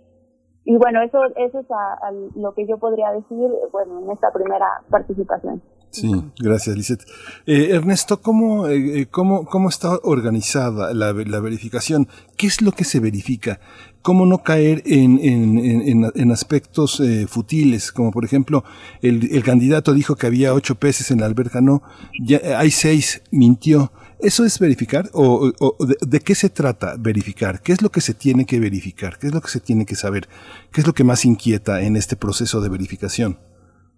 Sí, Miguel Ángel. Eh, pues mira, eh, sí, por supuesto eh, se puede correr ese riesgo, ¿no? De caer en temas como más eh, futiles, pero bueno, de entrada tenemos una, una eh, un reto amplio porque, bueno, lo decían muy bien ustedes al inicio, tenemos 217 municipios, eso significa 217 eh, presidentes municipales que están en juego en este momento, 26 que, eh, eh, espacios en el Congreso local, ¿no? De, de, de van a las urnas, más los plurinominales, más la elección federal, que son otros 16, eh, 16 espacios. Es decir, tenemos un universo de posibles candidatos, tan solo en la capital de Puebla, eh, si mal no recuerdo, son nueve candidatos que están buscando la, la, la presidencia municipal de la capital. En fin, o sea, tenemos un, un, un universo uh, muy amplio, ¿no? De posibles actores eh, interesados en eh, transmitir un discurso a la ciudadanía o a los electores y a las electoras. Eh, eso nos obliga pues a estar haciendo una revisión minuciosa de lo que lo que están diciendo, ¿no? Los mensajes que están transmitiendo. Eh, y pues por supuesto buscamos aquellos que tienen eh, una eh, un impacto importante en la vida de las personas, ¿no? Eh, hoy por ejemplo estaba esta poblanería justamente revisó un tema que tiene que ver con el río Atoyac, ¿no? Hubo una, una afirmación por parte de candidatos de Morena, que van en alianza con el Verde, un par de candidatos, un candidato y una candidata, hablan sobre el tema, sobre la problemática que implica para Puebla el río Atoyac, y lo que hizo Liz, que además fue quien hizo esta verificación, fue eh, justamente confirmar con documentos, ¿no? Se puso a revisar los estudios que hay al respecto sobre el tema de la contaminación que tiene el río Atoyac, y al final eh, confirmamos que lo que estaban diciendo estos, estos dos actores eh, era, era verdadero, ¿no? Eh, eh, puede ser o, puede parecer, pues, como casi una obviedad, decir, bueno, es que el río Atoyac, para, por lo menos para Puebla, pues, ¿no? El río Atoyac está contaminado, pero lo que hizo Luis fue ponerle números y ponerle datos y decir que efectivamente, no, y además darnos la, la magnitud del de la problemática que implica. Que además el río Atoyac es uno de los temas que de manera eh, eh, constante en cada elección, en cada gobierno se viene anunciando que se va a atender, que se va a atender, que se va a atender y seguimos teniendo este, este, por desgracia, este, eh, espacio pues verde eh, demasiado contaminado. Eh, entonces, eso, eso, es parte del trabajo, pues, ¿no? Estar buscando en todo el cúmulo de eh, mensajes que se están transmitiendo, cuáles tienen eh, una relevancia eh, para, para las audiencias, ¿no?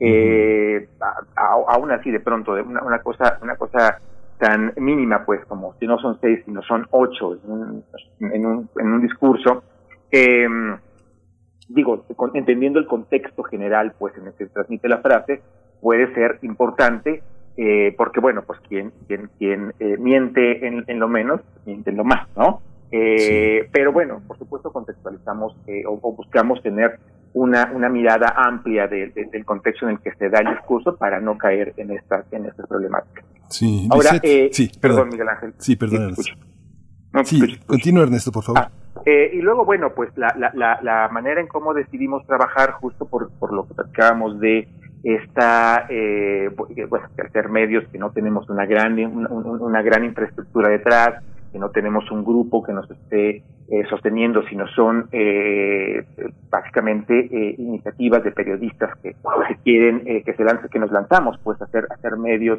eh, de información porque nos pues porque nos interesa hacer periodismo. Eh, es que eh, repartimos, digamos, el trabajo de la verificación y tenemos, como somos cinco medios, cada uno de los medios vamos haciendo una verificación por día y tenemos cubierta una la, semana, digamos, informativa, Miguel Ángel. Eh, tradicionalmente los medios eh, se alejan de los lectores porque tienen quien los sostenga.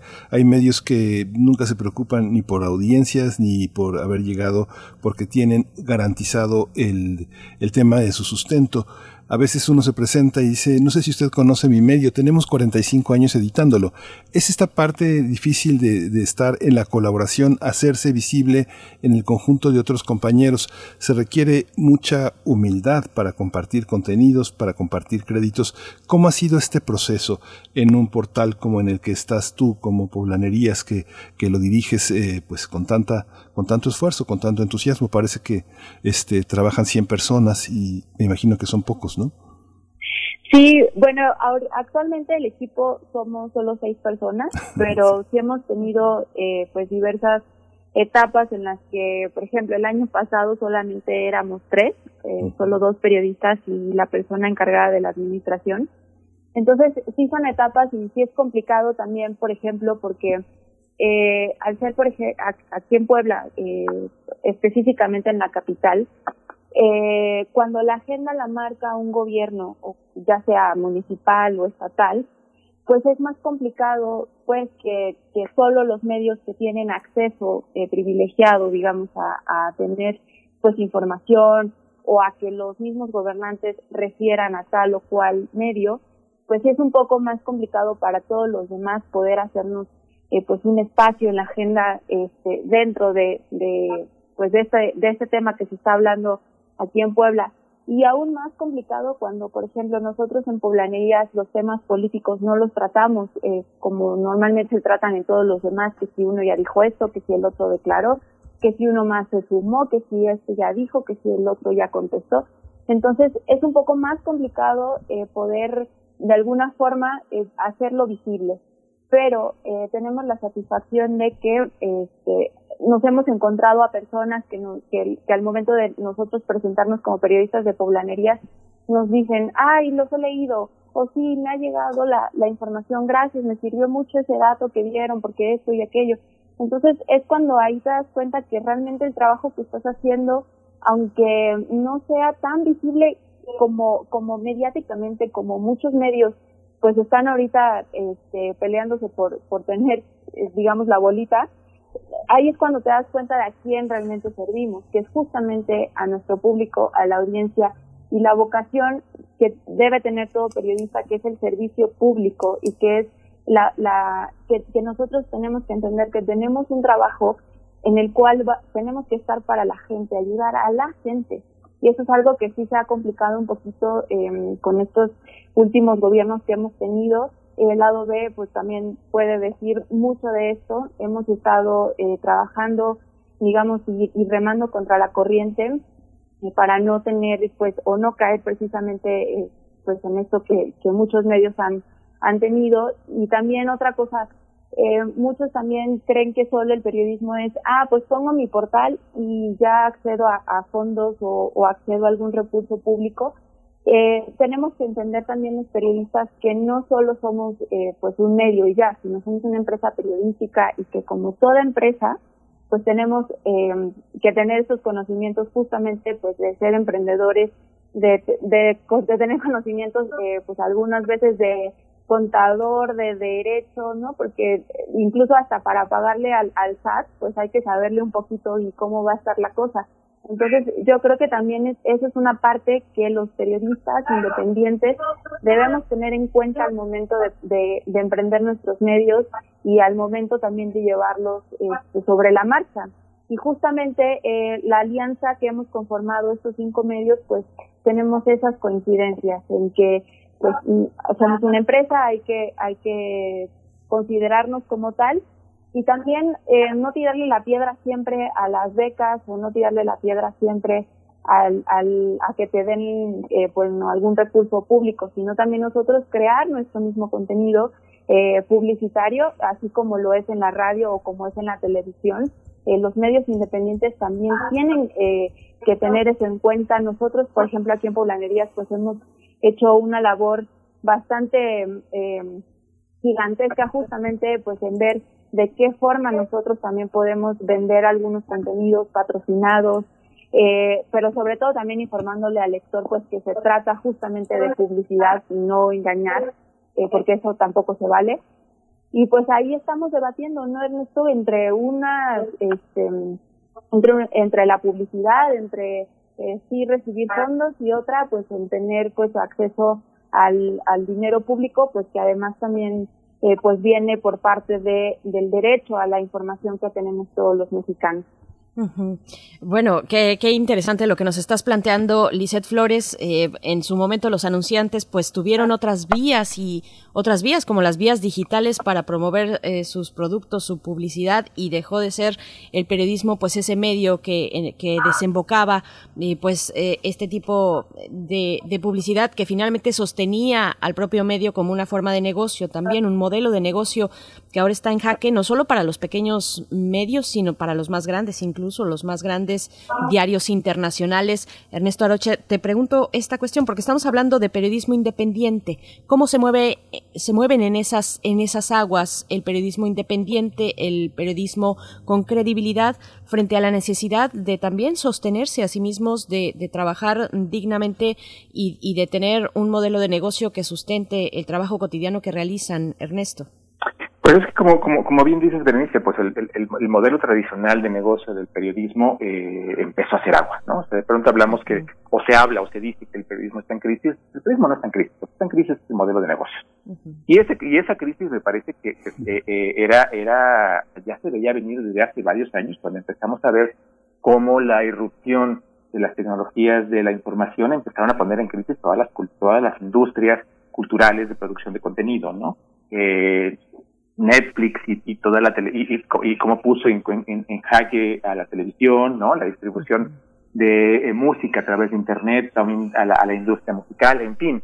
Eh, esto nos debió haber, eh, como industria, pues, o como, gremio, haber preparado para, para lo que venía. Pues e, e, era claro que eventualmente eh, el periodismo también, o el periodismo como industria, pues eh, iba a entrar en esa crisis porque el modelo de negocios de todas las otras industrias estaban entrando en crisis y la verdad es que eh, pues no lo hicimos, ¿no?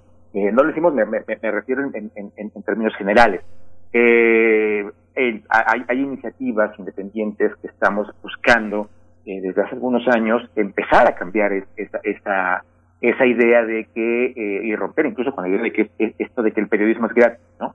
Porque pues uno abre su teléfono celular, ¿no? En la mañana te despiertas, prendes el teléfono celular, tomas el teléfono celular, y empiezas a ver generalmente o los mensajes de, la, de tus conocidos que te había mandado en la noche o las redes sociales, ¿no? Y ahí empezamos a ver un montón de noticias, un montón de información. La gente empieza a compartir lo que publican los, los medios. Y por eso es, da esa sensación de que la información está, de que la información no cuesta porque pues está. Eh, eh, y nos olvidamos que hace algunos años la, la, la, la, la, el, el, la norma era te paras, tomas tu café, sales a la calle, compras tu periódico y allí te enteras, te empiezas a enterar de lo que pasa, ¿no? Eh, y había que pagar por ese periódico, ¿no?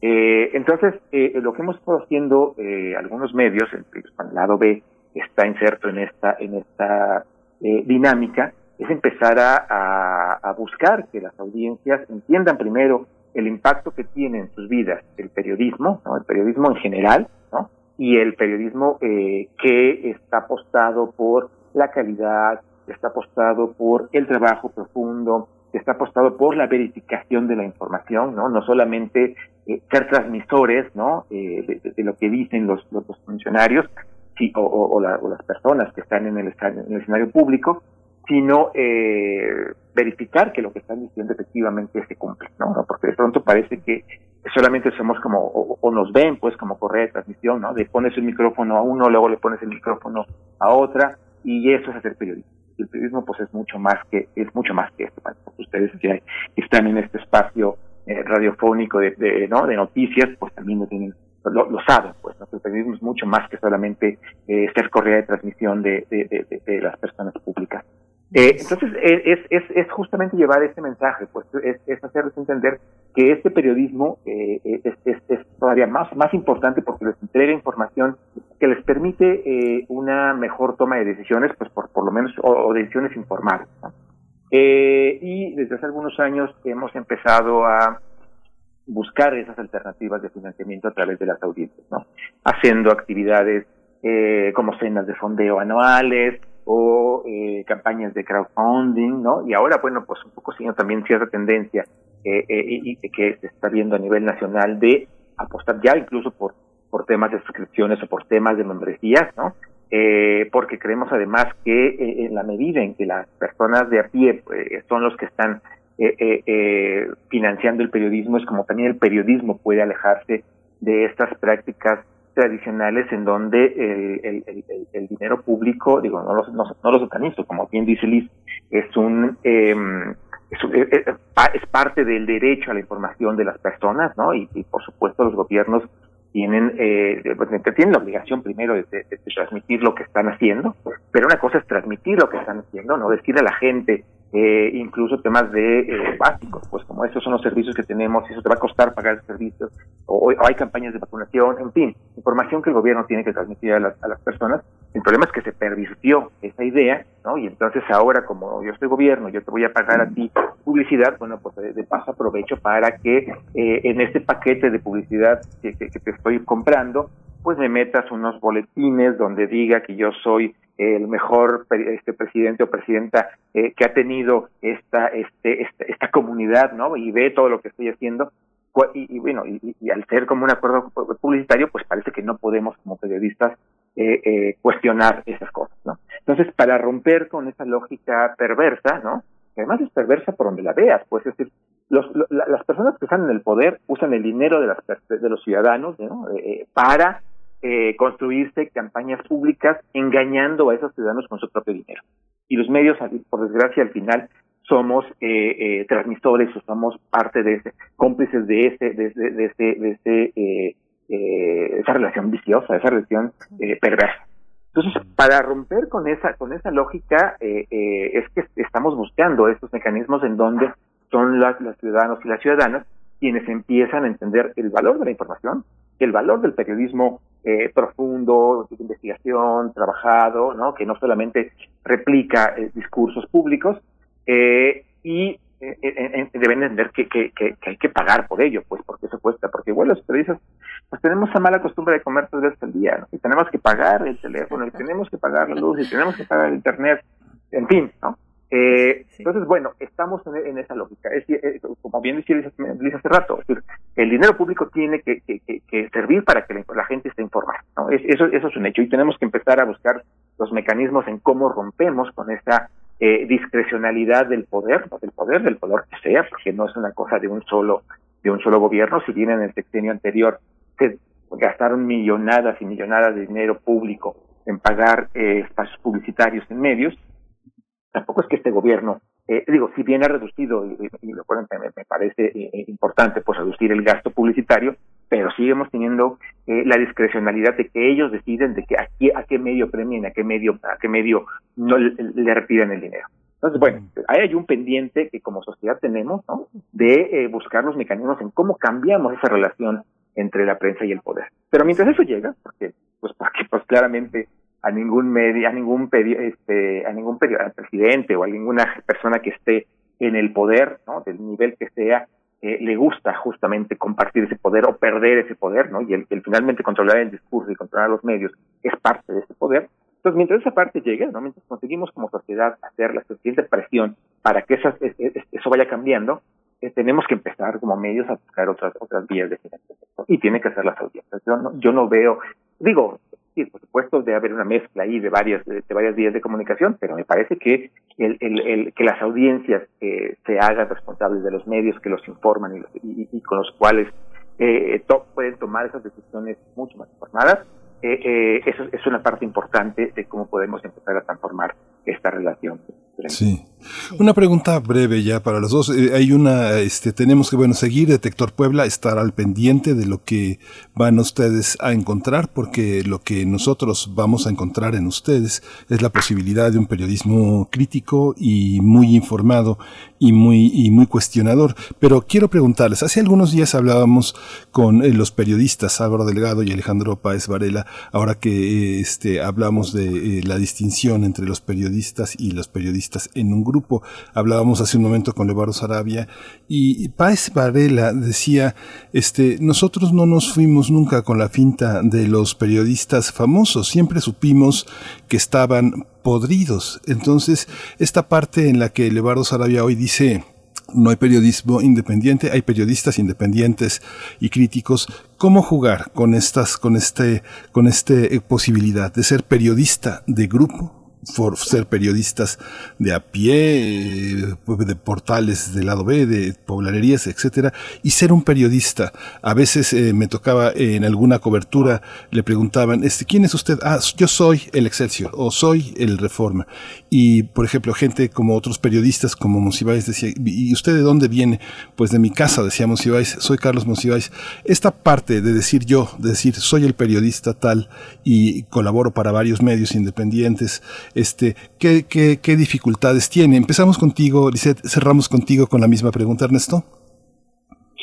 Bueno, eh, yo creo que eh, eh, justamente la, la, lo que estamos viviendo en la industria, este, esta crisis que también están sufriendo algunos medios justamente porque eh, siempre apuntaron a tener eh, una bolsa que viniera de, de gobiernos y ahora como no la tienen, pues entonces pues hemos visto muchos despidos y, muchas eh, crisis en, en, varias empresas.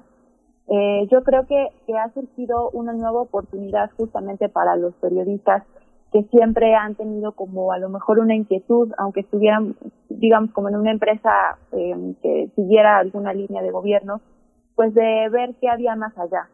Eh, y justamente a eso eh, ha dado pie a que más periodistas eh, trabajen para distintos medios o para o ellos mismos poder reportear sus propias historias y poder ofrecerlas a más medios que ahorita pues están surgiendo y están naciendo justamente con esta necesidad de contar las historias de manera distinta.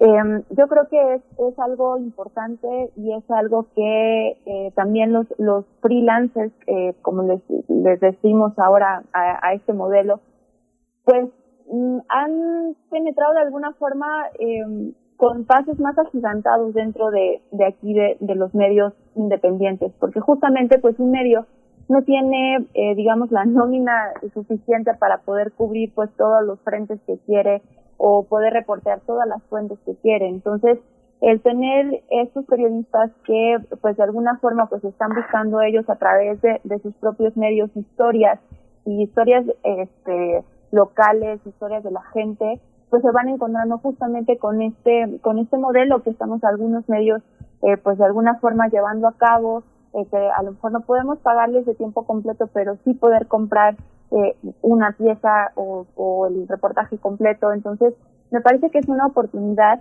que tenemos ambas partes tanto los emprendedores como los medios eh, perdón como los reporteros freelance de poder encontrarnos y de poder surtir pues esa necesidad eh, informativa y periodística que existe. Ernesto. Eh, bueno, yo creo que sin duda, así como como como decíamos decía hace rato, pues de que eh, el, el, las tecnologías de la información pusieron en jaque el modelo de negocios del periodismo, me parece que también abrieron un gran abanico de posibilidades eh, para los periodistas como entidades únicas, como entidades personales. Pues, ¿no? Eh, a través de las redes sociales, bueno, ahora podemos eh, empezar a construir, eh, no, no sé si carreras como marcas, pues decir, a ver, eh, es decir, hay, hay una vitrina mucho más amplia, ¿no? O, mucho más expuesta ahora de la que había antes, ¿no? Antes, efectivamente, pues para poder ser eh, un periodista como de cierto nivel, pues habría que estar en cierto espacio periodístico, ¿no? Y lo que te daba fuerza era eh, era era la marca, ¿no? la marca que estaba detrás. Con las redes sociales, bueno, pues, pues con todo eh, este crecimiento o esta evolución o este desarrollo de la tecnología, ha permitido que empiece, que los propios periodistas puedan empezar a construir su, su, su, marca común, su marca, marca personal, pues, ¿no? Eh, pero también ha permitido que el, crecimiento o el, nacimiento de espacios periodísticos como Lado B, como Poblanerías, como muchos otros más que están acompañándonos, además, por supuesto, de Manatí, de Serendipia, de Popular, que están en esta, en esta alianza, eh, al eh, hacer mucho más factible, mucho más fácil la apertura de espacios independientes, ¿no? de espacios periodísticos que, eh, que, apuestan a un periodismo eh, distinto, a un periodismo mucho más profundo, o un periodismo hecho por periodistas, pues, ¿no? un espacio periodístico creado por, periodistas, con un objetivo periodístico eh, eh, y no y no necesariamente con un objetivo distinto como podría hacerse en otro momento, porque más implicaba una inversión mucho más grande. ¿no? Eh, pero pues, pero, regresamos al, al, punto de cómo sostenemos estas, eh, estos espacios periodísticos, esta atomización eh, de medios de comunicación, eh, incluso el propio, el propio, el propio desarrollo del, del, periodismo freelance, ¿no? Eh, necesita, pues al final, eh, comer como todos, ¿no? Eh, entonces, un poco, un poco, eh, estamos dando vueltas, pues, ¿no? Sobre, sobre sobre las ventajas que nos trae la tecnología y todo este desarrollo con la sostenibilidad del periodismo. Eh, creo que creo que uno de los temas que también está como ahí un poco en el área, pendiente, es esta dicotomía entre eh, el, emprendimiento periodístico o la empresa periodística o el negocio periodístico con lo que trabajamos los periodistas, que es con un derecho de las personas. Nosotros trabajamos con el derecho a la información de las personas y, eh, y eso también tiene, eh, eh, al tener un impacto en, su vida, se vuelve un tema de interés social, ¿no? Entonces, no sé si, si, solamente debemos pensar al periodismo justamente como, un, eh, como una actividad empresarial, ¿no? O si también debemos pensar al periodismo como eh, una profesión que permite ¿no? el, el, disfrute de un derecho de la ciudadanía y entonces debemos eh, ponerlo en otra parte o en otro nicho. ¿no? Entonces estamos todavía como en esos dos espacios, en esas dos economías, un poco peleando y un poco tratando de entender eh, eh, hacia dónde Es fundamental lo que lo que planteas, que planteas además hacia el cierre y que nos quedamos ahí con un poquito congelados por el por el tiempo que nos alcanza, pero les les aseguramos seguimiento, al menos por nuestra parte, de Detector Puebla, esta iniciativa de medios independientes para dar seguimiento a, y verificación a las noticias en torno a las campañas electorales. Gracias por esta conversación, Ernesto Aroche, periodista, fundador, editor, eh, codirector del lado B. Eh, muchas gracias por, por estar aquí esta mañana. Gracias, Berenice. Gracias, Miguel Ángel, por el espacio. Gracias. Hasta pronto. También Lisette Flores Jacome, directora editorial de poblanerías.com. Lisette, gracias, gracias por esta, por esta conversación. Al contrario, muchísimas gracias a ustedes y eh, si nos quieren seguir, estamos como Detector Puebla, el hashtag Detector Puebla, ahí pueden etiquetarnos, arrobarnos a los cinco medios de la alianza y muchísimas gracias.